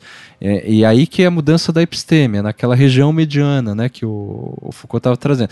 E a terceira uh, disciplina que ele se debruça ali é sobre a economia que tem a ver com as, a, a, as trocas, né? Só que a economia também é um saber do século XIX, ou da episteme moderna, que vem a, a ocupar o espaço, enfim, a, a, promover uma ruptura com aquilo que se chamava de análise das riquezas. Né? Mesmo no caso lá de Adam Smith, ainda, por exemplo, você tem é, o termo riqueza ainda é, presente, muito claramente, né? Uh, na, riqueza na, riqueza das nações. Então, depois isso não, isso não é mais um termo, sabe, o próprio termo e, de, e a própria abordagem vai dizer não, não é de, de, riqueza que, que se trata, ou seja, mais do que o acúmulo de moedas, o acúmulo de riqueza, a gente tem o trabalho, aí tem uma série de outras dimensões que a gente vai chamar. Sim, o próprio Adam Smith figura-chave aí, né? Pra... É, ele está nessa Essa transição, mudança. exatamente. Uh, não, ele propõe isso, né? Exatamente. É. Essa ideia do trabalho como valor. Exatamente. Que isso tudo a gente precisa chamar de outro nome que não é mais análise das riquezas. E daí vai além do, do Adam Smith, né, que é chamado de economia. Enfim, o Foucault nesse livro trata especificamente dessas três é, é disciplinas ou três formas de saber, né? Justamente para mostrar essa ruptura do saber clássico, da episteme clássica, né? Uh, e daí, lá na página 22, ele diz com clareza: o que se oferece à análise arqueológica é todo o saber clássico, ou melhor, esse limiar que nos separa do pensamento clássico e constitui nossa modernidade.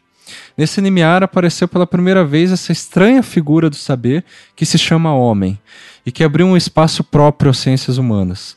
Tentando trazer à luz esse profundo desnível da cultura ocidental, é a nosso solo silencioso, ingenuamente imóvel, que restituímos suas rupturas, sua instabilidade, suas falhas. E é ele que se inquieta novamente sobre nossos passos. É assim que ele conclui né, o, o, o uhum. prefácio. Não, só lembrando que você está citando as páginas, a gente está usando aqui como referência a edição da, da Martins da Fontes. Martins Fontes, com a capa vermelha, né? Isso, aquele, aquela. Isso, exatamente. e é, é, interessante que, por exemplo, é, ainda na página 22, só que um pouco antes dessa citação, ele contextualiza um pouco as palavras e as coisas, comparando com a história da loucura, em que ele diz o seguinte a história da loucura seria a história do outro, daquilo que pra, para uma cultura é ao mesmo tempo interior e estranho, a, a, a, ser, a ser, portanto, excluído é, para conjurar-lhe o perigo, o perigo inter, é, interior, encerrando-o, porém, para reduzir-lhe a alteridade. A história da ordem das coisas seria a história do mesmo, daquilo que para uma cultura é ao mesmo tempo disperso e aparentado, a ser, portanto, distinguido por marcas e recolhidos em, em identidades. Então aí ele está dizendo que as palavras e as coisas é de certo modo, complementa a história da loucura. Por quê? A história da loucura é o modo como no Ocidente, a gente, a, a, episteme localizou de diferentes formas esse outro, o anormal, né? Essa, aquilo que deve ser evitado ou propriamente excluído. Uh, enquanto nas palavras e as coisas é a história das semelhanças, das lógicas, das similitudes, né? A história do, daquilo que é, do, do, das maneiras pelas quais a gente não só atribui semelhanças, mas distinções e diferenças, né? Uma coisa não é separada da outra, né? A semelhança e a diferença.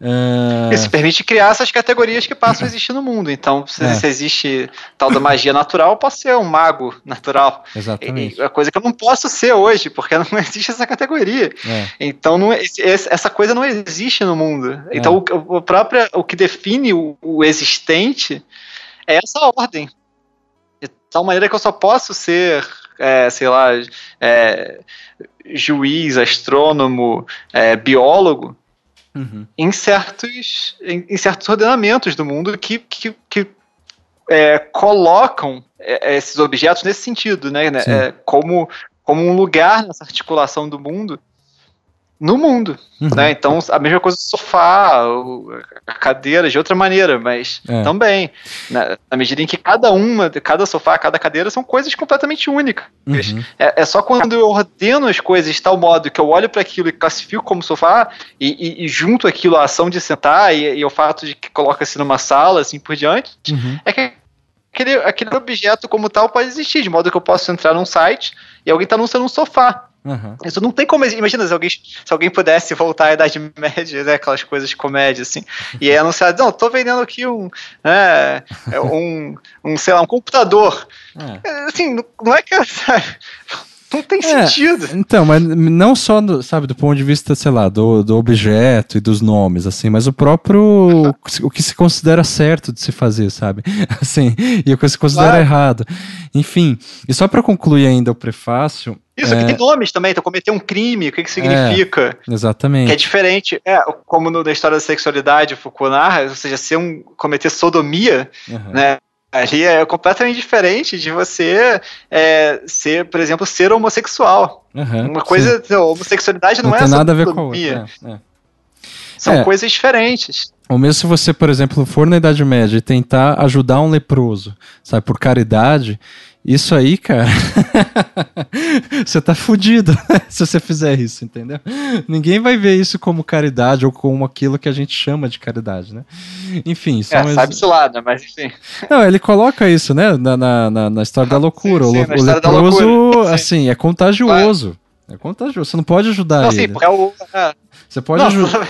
A melhor ajuda que você pode fazer é você excluir ele da cidade, entendeu? Enfim, é isso. Mas assim, é, é, uma coisa que eu acho interessante ainda no prefácio, que daí tá na página 21, é que ele diz assim, que é a tese né, como eu estava dizendo, desse livro. É um, é um reconforto e um profundo apaziguamento pensar que o homem não passa de uma invenção recente, uma figura que não tem dois séculos, uma simples dobra de nosso saber, e que desaparecerá desde que este houver encontrado uma nova forma, uma forma nova, perdão. Então, aí ele enuncia com clareza aquilo que ele volta nas últimas páginas e diz que o homem desaparecerá com uma orla no mar, um rosto na areia e tudo mais. Uh, ou seja, quando o pessoal diz assim, não, não tem essa, essa tese né, que ele diz assim que uh, do desaparecimento do homem, eu já vi algumas críticas dizendo, não, isso não está na, é, nas palavras e as coisas, só no final. E daí as pessoas valorizam muito esse final, que era para ser um negócio só, digamos, uh, chamativo, uma, uma licença poética e tal. Só que essa não é a tese das palavras e as coisas. E eu não concordo com isso. Assim, eu concordo com Roberto Machado que vai dizer não. Em vários momentos do livro, desde o prefácio, como eu acabei de ler aqui essa citação, você vê que o que conduz todo o argumento dele é essa tese de que assim, o que está interessando ele é como o homem foi inventado recentemente, enquanto categoria, blá blá blá, e como ele vai desaparecer, como ele está tendendo a isso. Eu acho que isso é uma questão assim interessante. Tanto que se a gente for avançar um pouco, é, não, dá, não vou dar conta, a gente não vai falar das palavras das coisas inteiras. Mas é, nos próximos não, capítulos. Até porque a gente vai encerrar que já tá longuíssimo, né? É, eu só queria, assim, dizer do, do como é, contextualizar. Não, claro, por favor, imagina. É, sobre os próximos capítulos. Assim, depois da, do prefácio, a gente tem a introdução, que é sobre o quadro Las Meninas do, do Velázquez, né? Uh, eu, eu, eu, já vou falar um pouco dessa, desse, desse, é, disso, mas antes eu só vou avançar assim. Depois da, desse, dessa introdução, o primeiro capítulo que é sobre justamente a semelhança. E ele vai falar disso da, da Idade Média ao Renascimento. Nesse capítulo, ele começa justamente falando de Dom Quixote, que seria uma espécie de símbolo da fratura ou dessa é, transição entre, ou desse fim, digamos assim, do, da episteme clássica. Então, assim, é, também antes de falar do, do Don Quixote, que é o que ele começa falando, o que, que ele faz depois de descrever o Don Quixote? Ele começa a dizer quatro categorias de. a descrever, né? De similitudes que ele identifica lá, que é a conveniência, a emulação, a analogia e a simpatia. E daí ele, ou seja, ele vai mostrando essas categorias de uma maneira bem extenuante, até assim, longamente, quais são esses modos de semelhança que constituem, que ele né, estabelece que, que, que, que constitui o, a episteme clássica, como que cada uma delas atua. Então, por exemplo, só um exemplo bem idiota. O girassol segue o curso do Sol porque ele tem uma simpatia pelo Sol.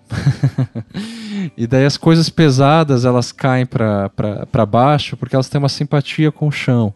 E as coisas leves, como fogo e tal, vão para cima porque elas têm uma simpatia com, com, com o céu. Então é esse tipo de, de categoria. Bom, o que, que Don Quixote tem a ver a com isso? aristotélica.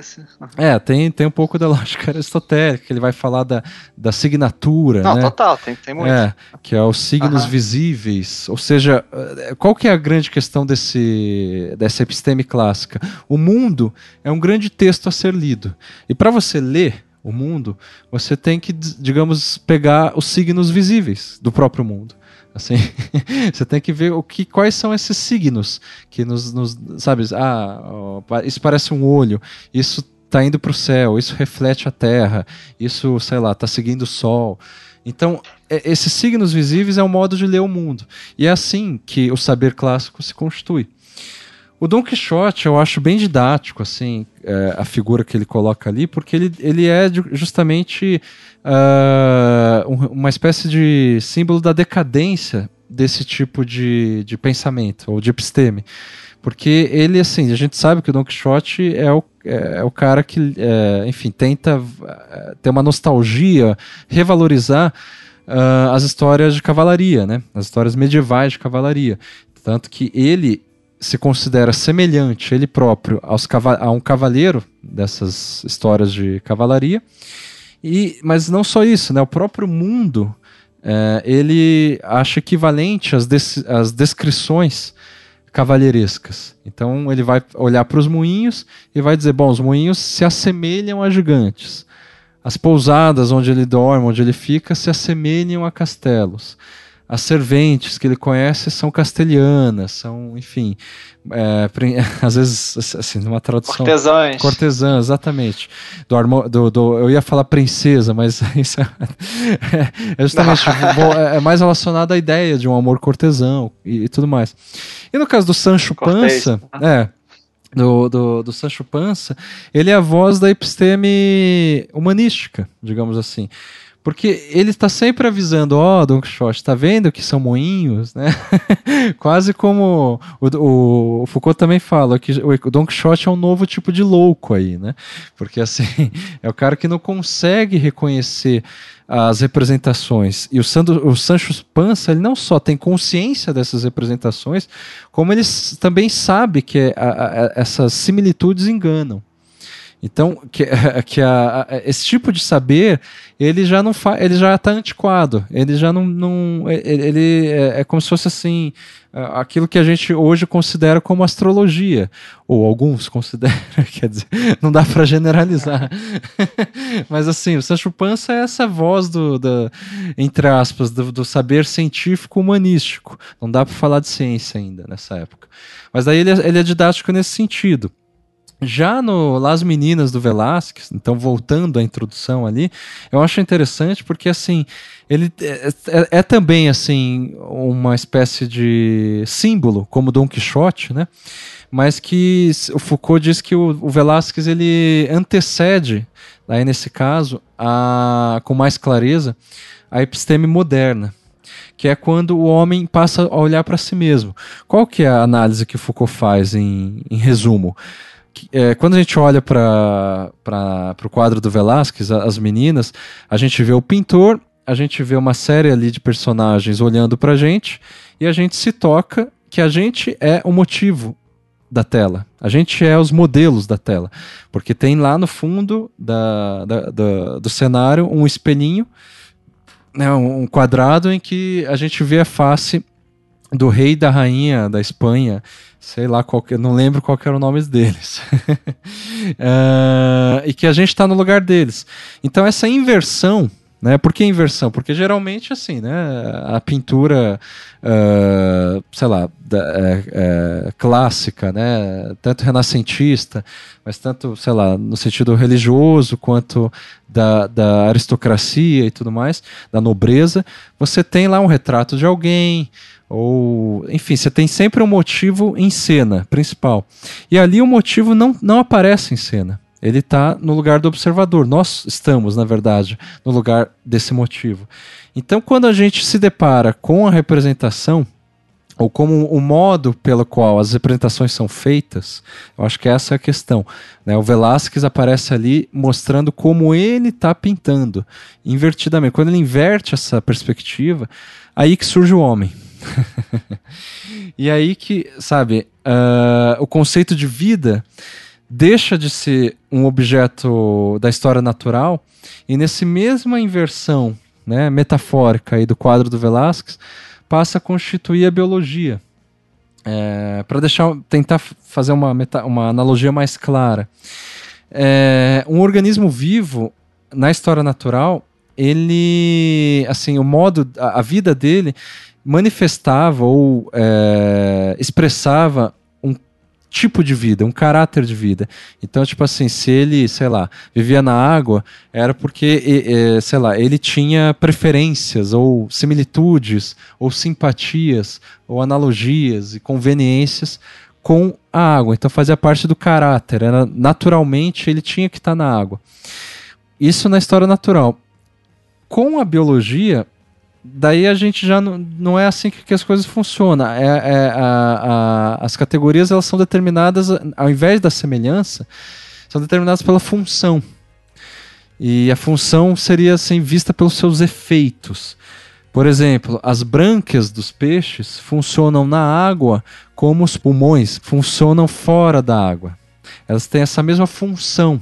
Elas não são, as brânquias não são semelhantes aos pulmões, mas dentro de um sistema, né, que a gente consegue ver para que, que serve isso, portanto, a partir dos seus efeitos e não das suas causas, a gente a, chega nessa noção de função. E aí que está a episteme moderna. É, o, o, o trabalho funciona como moeda de troca, as palavras funcionam como modo de pensar. Então, retomando aquelas outras disciplinas, né? Uh, da economia e da filologia. Então, assim, o que acontece é que na dimensão empírica, a representação desaparece, ou esse modo de pensar por meio das, da semelhança desaparece, e você co começa a pensar por meio de, dessas funções, ou de uns sistemas. Então, o que, que isso significa, assim, até voltando ao título do livro? Antes, na episteme clássica, as palavras e as coisas andavam juntas, eram indistinguíveis, eram inseparáveis, as palavras na, e as na coisas. Na pré-clássica, no caso. É, exatamente, na pré-clássica. Na clássica você começa a ainda tem uma relação entre elas, por semelhança, entre as palavras e as coisas. Né? Ou entre as coisas e as próprias coisas, ou entre as palavras e as palavras. É, representação, né? É, exatamente. No caso, as palavras e as coisas é representação. Né? É. E depois, com a episteme moderna, não tem mais relação nenhuma. Assim, não é que a, a, a, melhor dizendo, não é que a representação e essa relação de semelhança desaparece, mas é que ela se, se explicita como tal, né? Então, antes dela se, se, se explicitar, ela era suficiente para explicar a ordem das coisas. Então, assim, o que era nome, no, nomeável pela linguagem, o que é caracterizável pela vida e o que é monetizável pela moeda, isso expressa a natureza das coisas, basicamente. Nesse sentido, uh, fazia nesse campo fazia sentido, por exemplo, você ter uma metafísica da infinitude. Por quê? Porque se está tudo expressando a natureza das coisas, você pode ler indefini indefinidamente o livro do, do, do, do, mundo, né, ou encarando o mundo como livro, e verificar que existe algo além do mundo, que é basicamente, enfim, essa met a metafísica.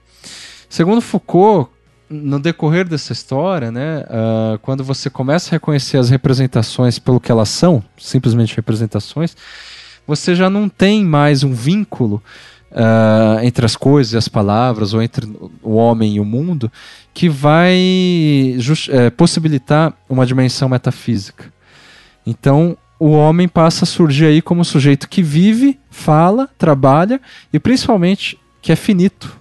Que ele, assim, ele é, du ele é durável, ele é. Ele tem um. Ele vai acabar. Assim, uma, uma vida individual ela tem prazo de validade. Ao passo que uh, a, a, linguagem que o homem uh, utiliza preexiste a existência dele e vai continuar existindo depois que ele morre. A economia é a mesma coisa, tá, tá fora do controle dele. Uh, a própria vida também, em certo sentido. Uh, a vida dele é, é, é finita mas ele está basicamente determinado por um sistema que a gente pode chamar de vida, enfim, ou de um sistema biológico que, que vai continuar existindo para sempre. Então, assim, a grande questão é que essas forças exteriores, e sistematicamente colocadas como tais, elas são. Elas entram, ocupam o espaço pelo que a representação e as semelhanças ocupavam antes. E daí, assim, a metafísica torna-se inútil e cede espaço à finitude né? aquilo que o Foucault chama de saberes da finitude. Enfim, vou parar por aqui, porque eu sei que é uma explicação muito, sei lá, extenuante e, enfim, a gente já está com uma hora e 45 aí. Uh, como eu disse, as palavras e as coisas não dá para resumir direito. Só por, por isso que eu expliquei é, é, por isso que as pessoas falam ah, a morte do homem não é a principal tese, porque de fato ele vai muito além, né? Ele vai comentando muitas outras coisas sobre a diferença entre os, o, o, os biólogos, os, os, os, enfim pesquisadores que é, os viajantes, né, que eles chamam do século XVIII, aqueles que, os historiadores da natureza, enfim, é, uma, é muito longo esse livro de modo geral. Mas eu acho que assim. Sim, é muita coisa. É. A grande questão que está aí por detrás é um pouco que, é, que mostra né, aquela questão que o, Daniel estava colocando desde o início. Foucault está fazendo com isso uma filosofia ou uma história? Né? e eu acho que a gente pode responder que nas palavras os e as dois. coisas, é. ou, ou os dois, ou, ou nenhum, é. nenhuma ou coisa nenhum. nem outra. É. Porque, é. assim, de um lado, a motivação dele não era de reconstituir fatos, se é que isso define um historiador, né? Mas, Sim, mas não define necessariamente. Não, pois é, mas assim, a grosso modo, assim, se a gente entender um historiador como aquilo que quer reconstituir fatos históricos, eu sei, né, tem várias vertentes da história. Não, sim, ele tá, Assim. É, ele tá bagunçando essas noções, exatamente. A gente é. vai ficar aqui e não vai chegar a nenhuma conclusão, porque ele tá bagunçando o que a gente pode entender como história ou como filosofia. Então, mas daí do lado da filosofia, ele não tá tentando seguir, provar, nem propor é, com clareza, pelo menos, um sistema de pensamento. Ele não propõe um sistema de pensamento ali. Ele mais levanta questões filosóficas e silogismos, quer dizer, uh, é, teses mesmo, né, argumentos, uh, por meio de análises históricas. e daí isso é difícil de entender mesmo, assim. Por isso que o Sartre vai lá e critica ele, e, até hoje criticam ele. Ninguém consegue entender o que ele queria fazer. Mas basicamente o que ele queria não. fazer. Não, é claro que Foi a gente. compreendido, também não é esse lugar, assim, né? É, não, exatamente. Foi, mas compreendido. É, porque a gente sabe, ou os Foucaultianos né, de hoje já sabem muito bem, que o que ele queria fazer era basicamente mostrar que aquilo que hoje existe, como a ideia de humano, ou a ideia de ciência, e por aí vai, nem sempre existiu. como a gente entende hoje. E que pode deixar de existir. Então ele está questionando as evidências lógicas e os valores estabelecidos que fundamentam é, os parâmetros. Os parâmetros e também os nossos modos de agir, os nossos modos de pensar hoje. Então por isso é, que ele. Tá... que quando você fala assim, a lógica, no sentido, claro, não de que exista uma lógica, mas justamente que a lógica seria aquilo que cria essas conexões é. que torna uma coisa tão óbvia como assim, isso é lógico. Uhum, exatamente. Mas a lógica, não, não, existe uma única lógica, esse é o ponto. É. Eu acho que, assim, para concluir, o principal, assim, que você vai, ah, mas por que, que ele fazia isso? Qual era a motivação dele? E é importante dizer que ele não fazia isso para buscar algum sentido profundo, ou alguma explicação filosófica para a vida, ou para a sociedade, ou para o modo como os sistemas de poder funcionam. Ele não. A ideia dele, assim, me parece que a motivação dele não é essa. E eu estou dizendo isso sabendo que alguns Foucaultianos vão dizer que sim, ele buscava algum sentido, ou algum sistema, algum modo de, de classificação. Eu acho que não. Ele está ao contrário, a motivação dele é justamente a de desfazer as explicações ou as tessituras do, dos sentidos. Ele está tentando desrealizar. É uma, uma operação meio negativa ao invés de positiva. Assim. Ele está desatando a, a, naturalidade do mundo e eu acho que, no, assim, é, por, por que, que ele faz isso? Se eu tivesse que arriscar, eu diria que é, é, é, ele faz isso em prol de novas configurações lógicas e modos de vida. E em que sentido? É, porque isso produz uma abertura. Exatamente, é. exatamente. Então, assim, é... o que eu acho é, interessante nessa questão é que me parece que, no fundo, o que quando as pessoas criticam Foucault, que ele não for é, que, que ele não é radical ou que ele não fornece alternativa e tudo mais. Eu acho que no fundo eles estão criticando porque Foucault exige muito dos seus leitores. Em que sentido? é, eu, acho, eu, eu, diria mais, eu diria mais que é porque eu, tem uma frase do, do Freud quando ele está no mal-estar da civilização, hum. quando ele está justamente tentando rebater essas críticas que ele recebe por motivos parecidos, né? Não está uhum. oferecendo solução, não está oferecendo alternativas, esse tipo é. de, de, de, coisa que, claro, já vem de um lugar dado. Sim. E ele fala assim consolo é o que buscam, né? Todo, assim, que, o que todo mundo busca, seja os, uhum os mais piedosos crentes quanto os mais veementes revolucionários. e é isso que não perdoam, né? Nele é justamente não oferecer consolo. E claramente é, essa, é. esse tipo de filosofia do Nietzsche ou do Foucault também não oferece. Então é isso que estão reclamando, simplesmente. Porque querem o, o, essa, esse, esse grande ideal, essa grande solução, que, claro, não, assim, não existe. Né? Não, e mais do que isso, o que Foucault nos, nos faz pensar é o seguinte: é, em, vez, assim, em vez de dizer o que a gente deve pensar ou fazer, ou como a gente deve pensar e fazer, o Foucault ele nos, nos questiona ou nos leva a questionar criticamente por que, que a gente precisa tanto que alguém nos diga o que pensar Sim, e o que fazer. Exato. Isso, ou por que a gente precisa necessariamente acreditar que a gente de, deve ter normas e padrões que ditem os nossos pensamentos e ações. Então, aquilo que os críticos de Foucault encaram como uma incapacidade de fornecer alternativas e tudo mais, deve ser antes, deve ser visto, é, como eu estava dizendo no início, como uma recusa em fazer isso. Recusa justamente Sim. porque ele não quer tratar o seu leitor como um idiota. ele não quer, assim, se ele apontar um norte a ser seguido, é, é, exatamente. Se ele fizesse isso, é exatamente é, o isso. Consolo, é. Não, e isso, além de ser um consolo, tornaria a teoria dele totalmente contraditória. E, e mais do que isso, minaria Não, claro. né, o, o, potencial Não, emancipatório dessa teoria. Se, se ele falar só, é isso que vocês têm que fazer, fudeu. Sim. Porque daí toda, assim, a, a, se existe um potencial de emancipação política e de, enfim, resistência política em Foucault é justamente essa de levantar questões e criticar e de nos fazer não simplesmente aceitar o que é dado. Se ele simplesmente nos fala o que deve ser feito, pronto, você, ele não só entra em contradição, quanto você ele acaba minando essa, esse potencial que de fato ele tem, né, que é de apresentar ferramentas nos termos dele, né, ao invés de rumos e, pre, e prescrições do que deve ser feito. Enfim. Essa... É, de bagunçar, né? O que tá dado. Exatamente.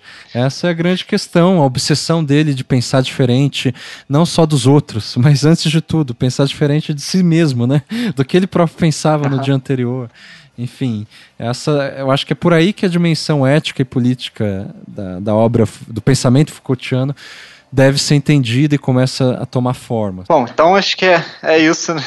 É. Vamos encerrar esse programa que ficou gigantesco. Exatamente. Acho que ficou assim. Eu espero que tenham gostado. Exatamente. Espero que o pessoal tenha gostado. Comentem aí, gente. Agora a gente já tem dois episódios Episódio, é, dessa série. Que é assim, o que, vocês acham, o que vocês estão achando dessa série, releituras, é. sugestões. Talvez nesse eu falei um pouco mais que o Daniel, ficou mais extenuante por causa disso.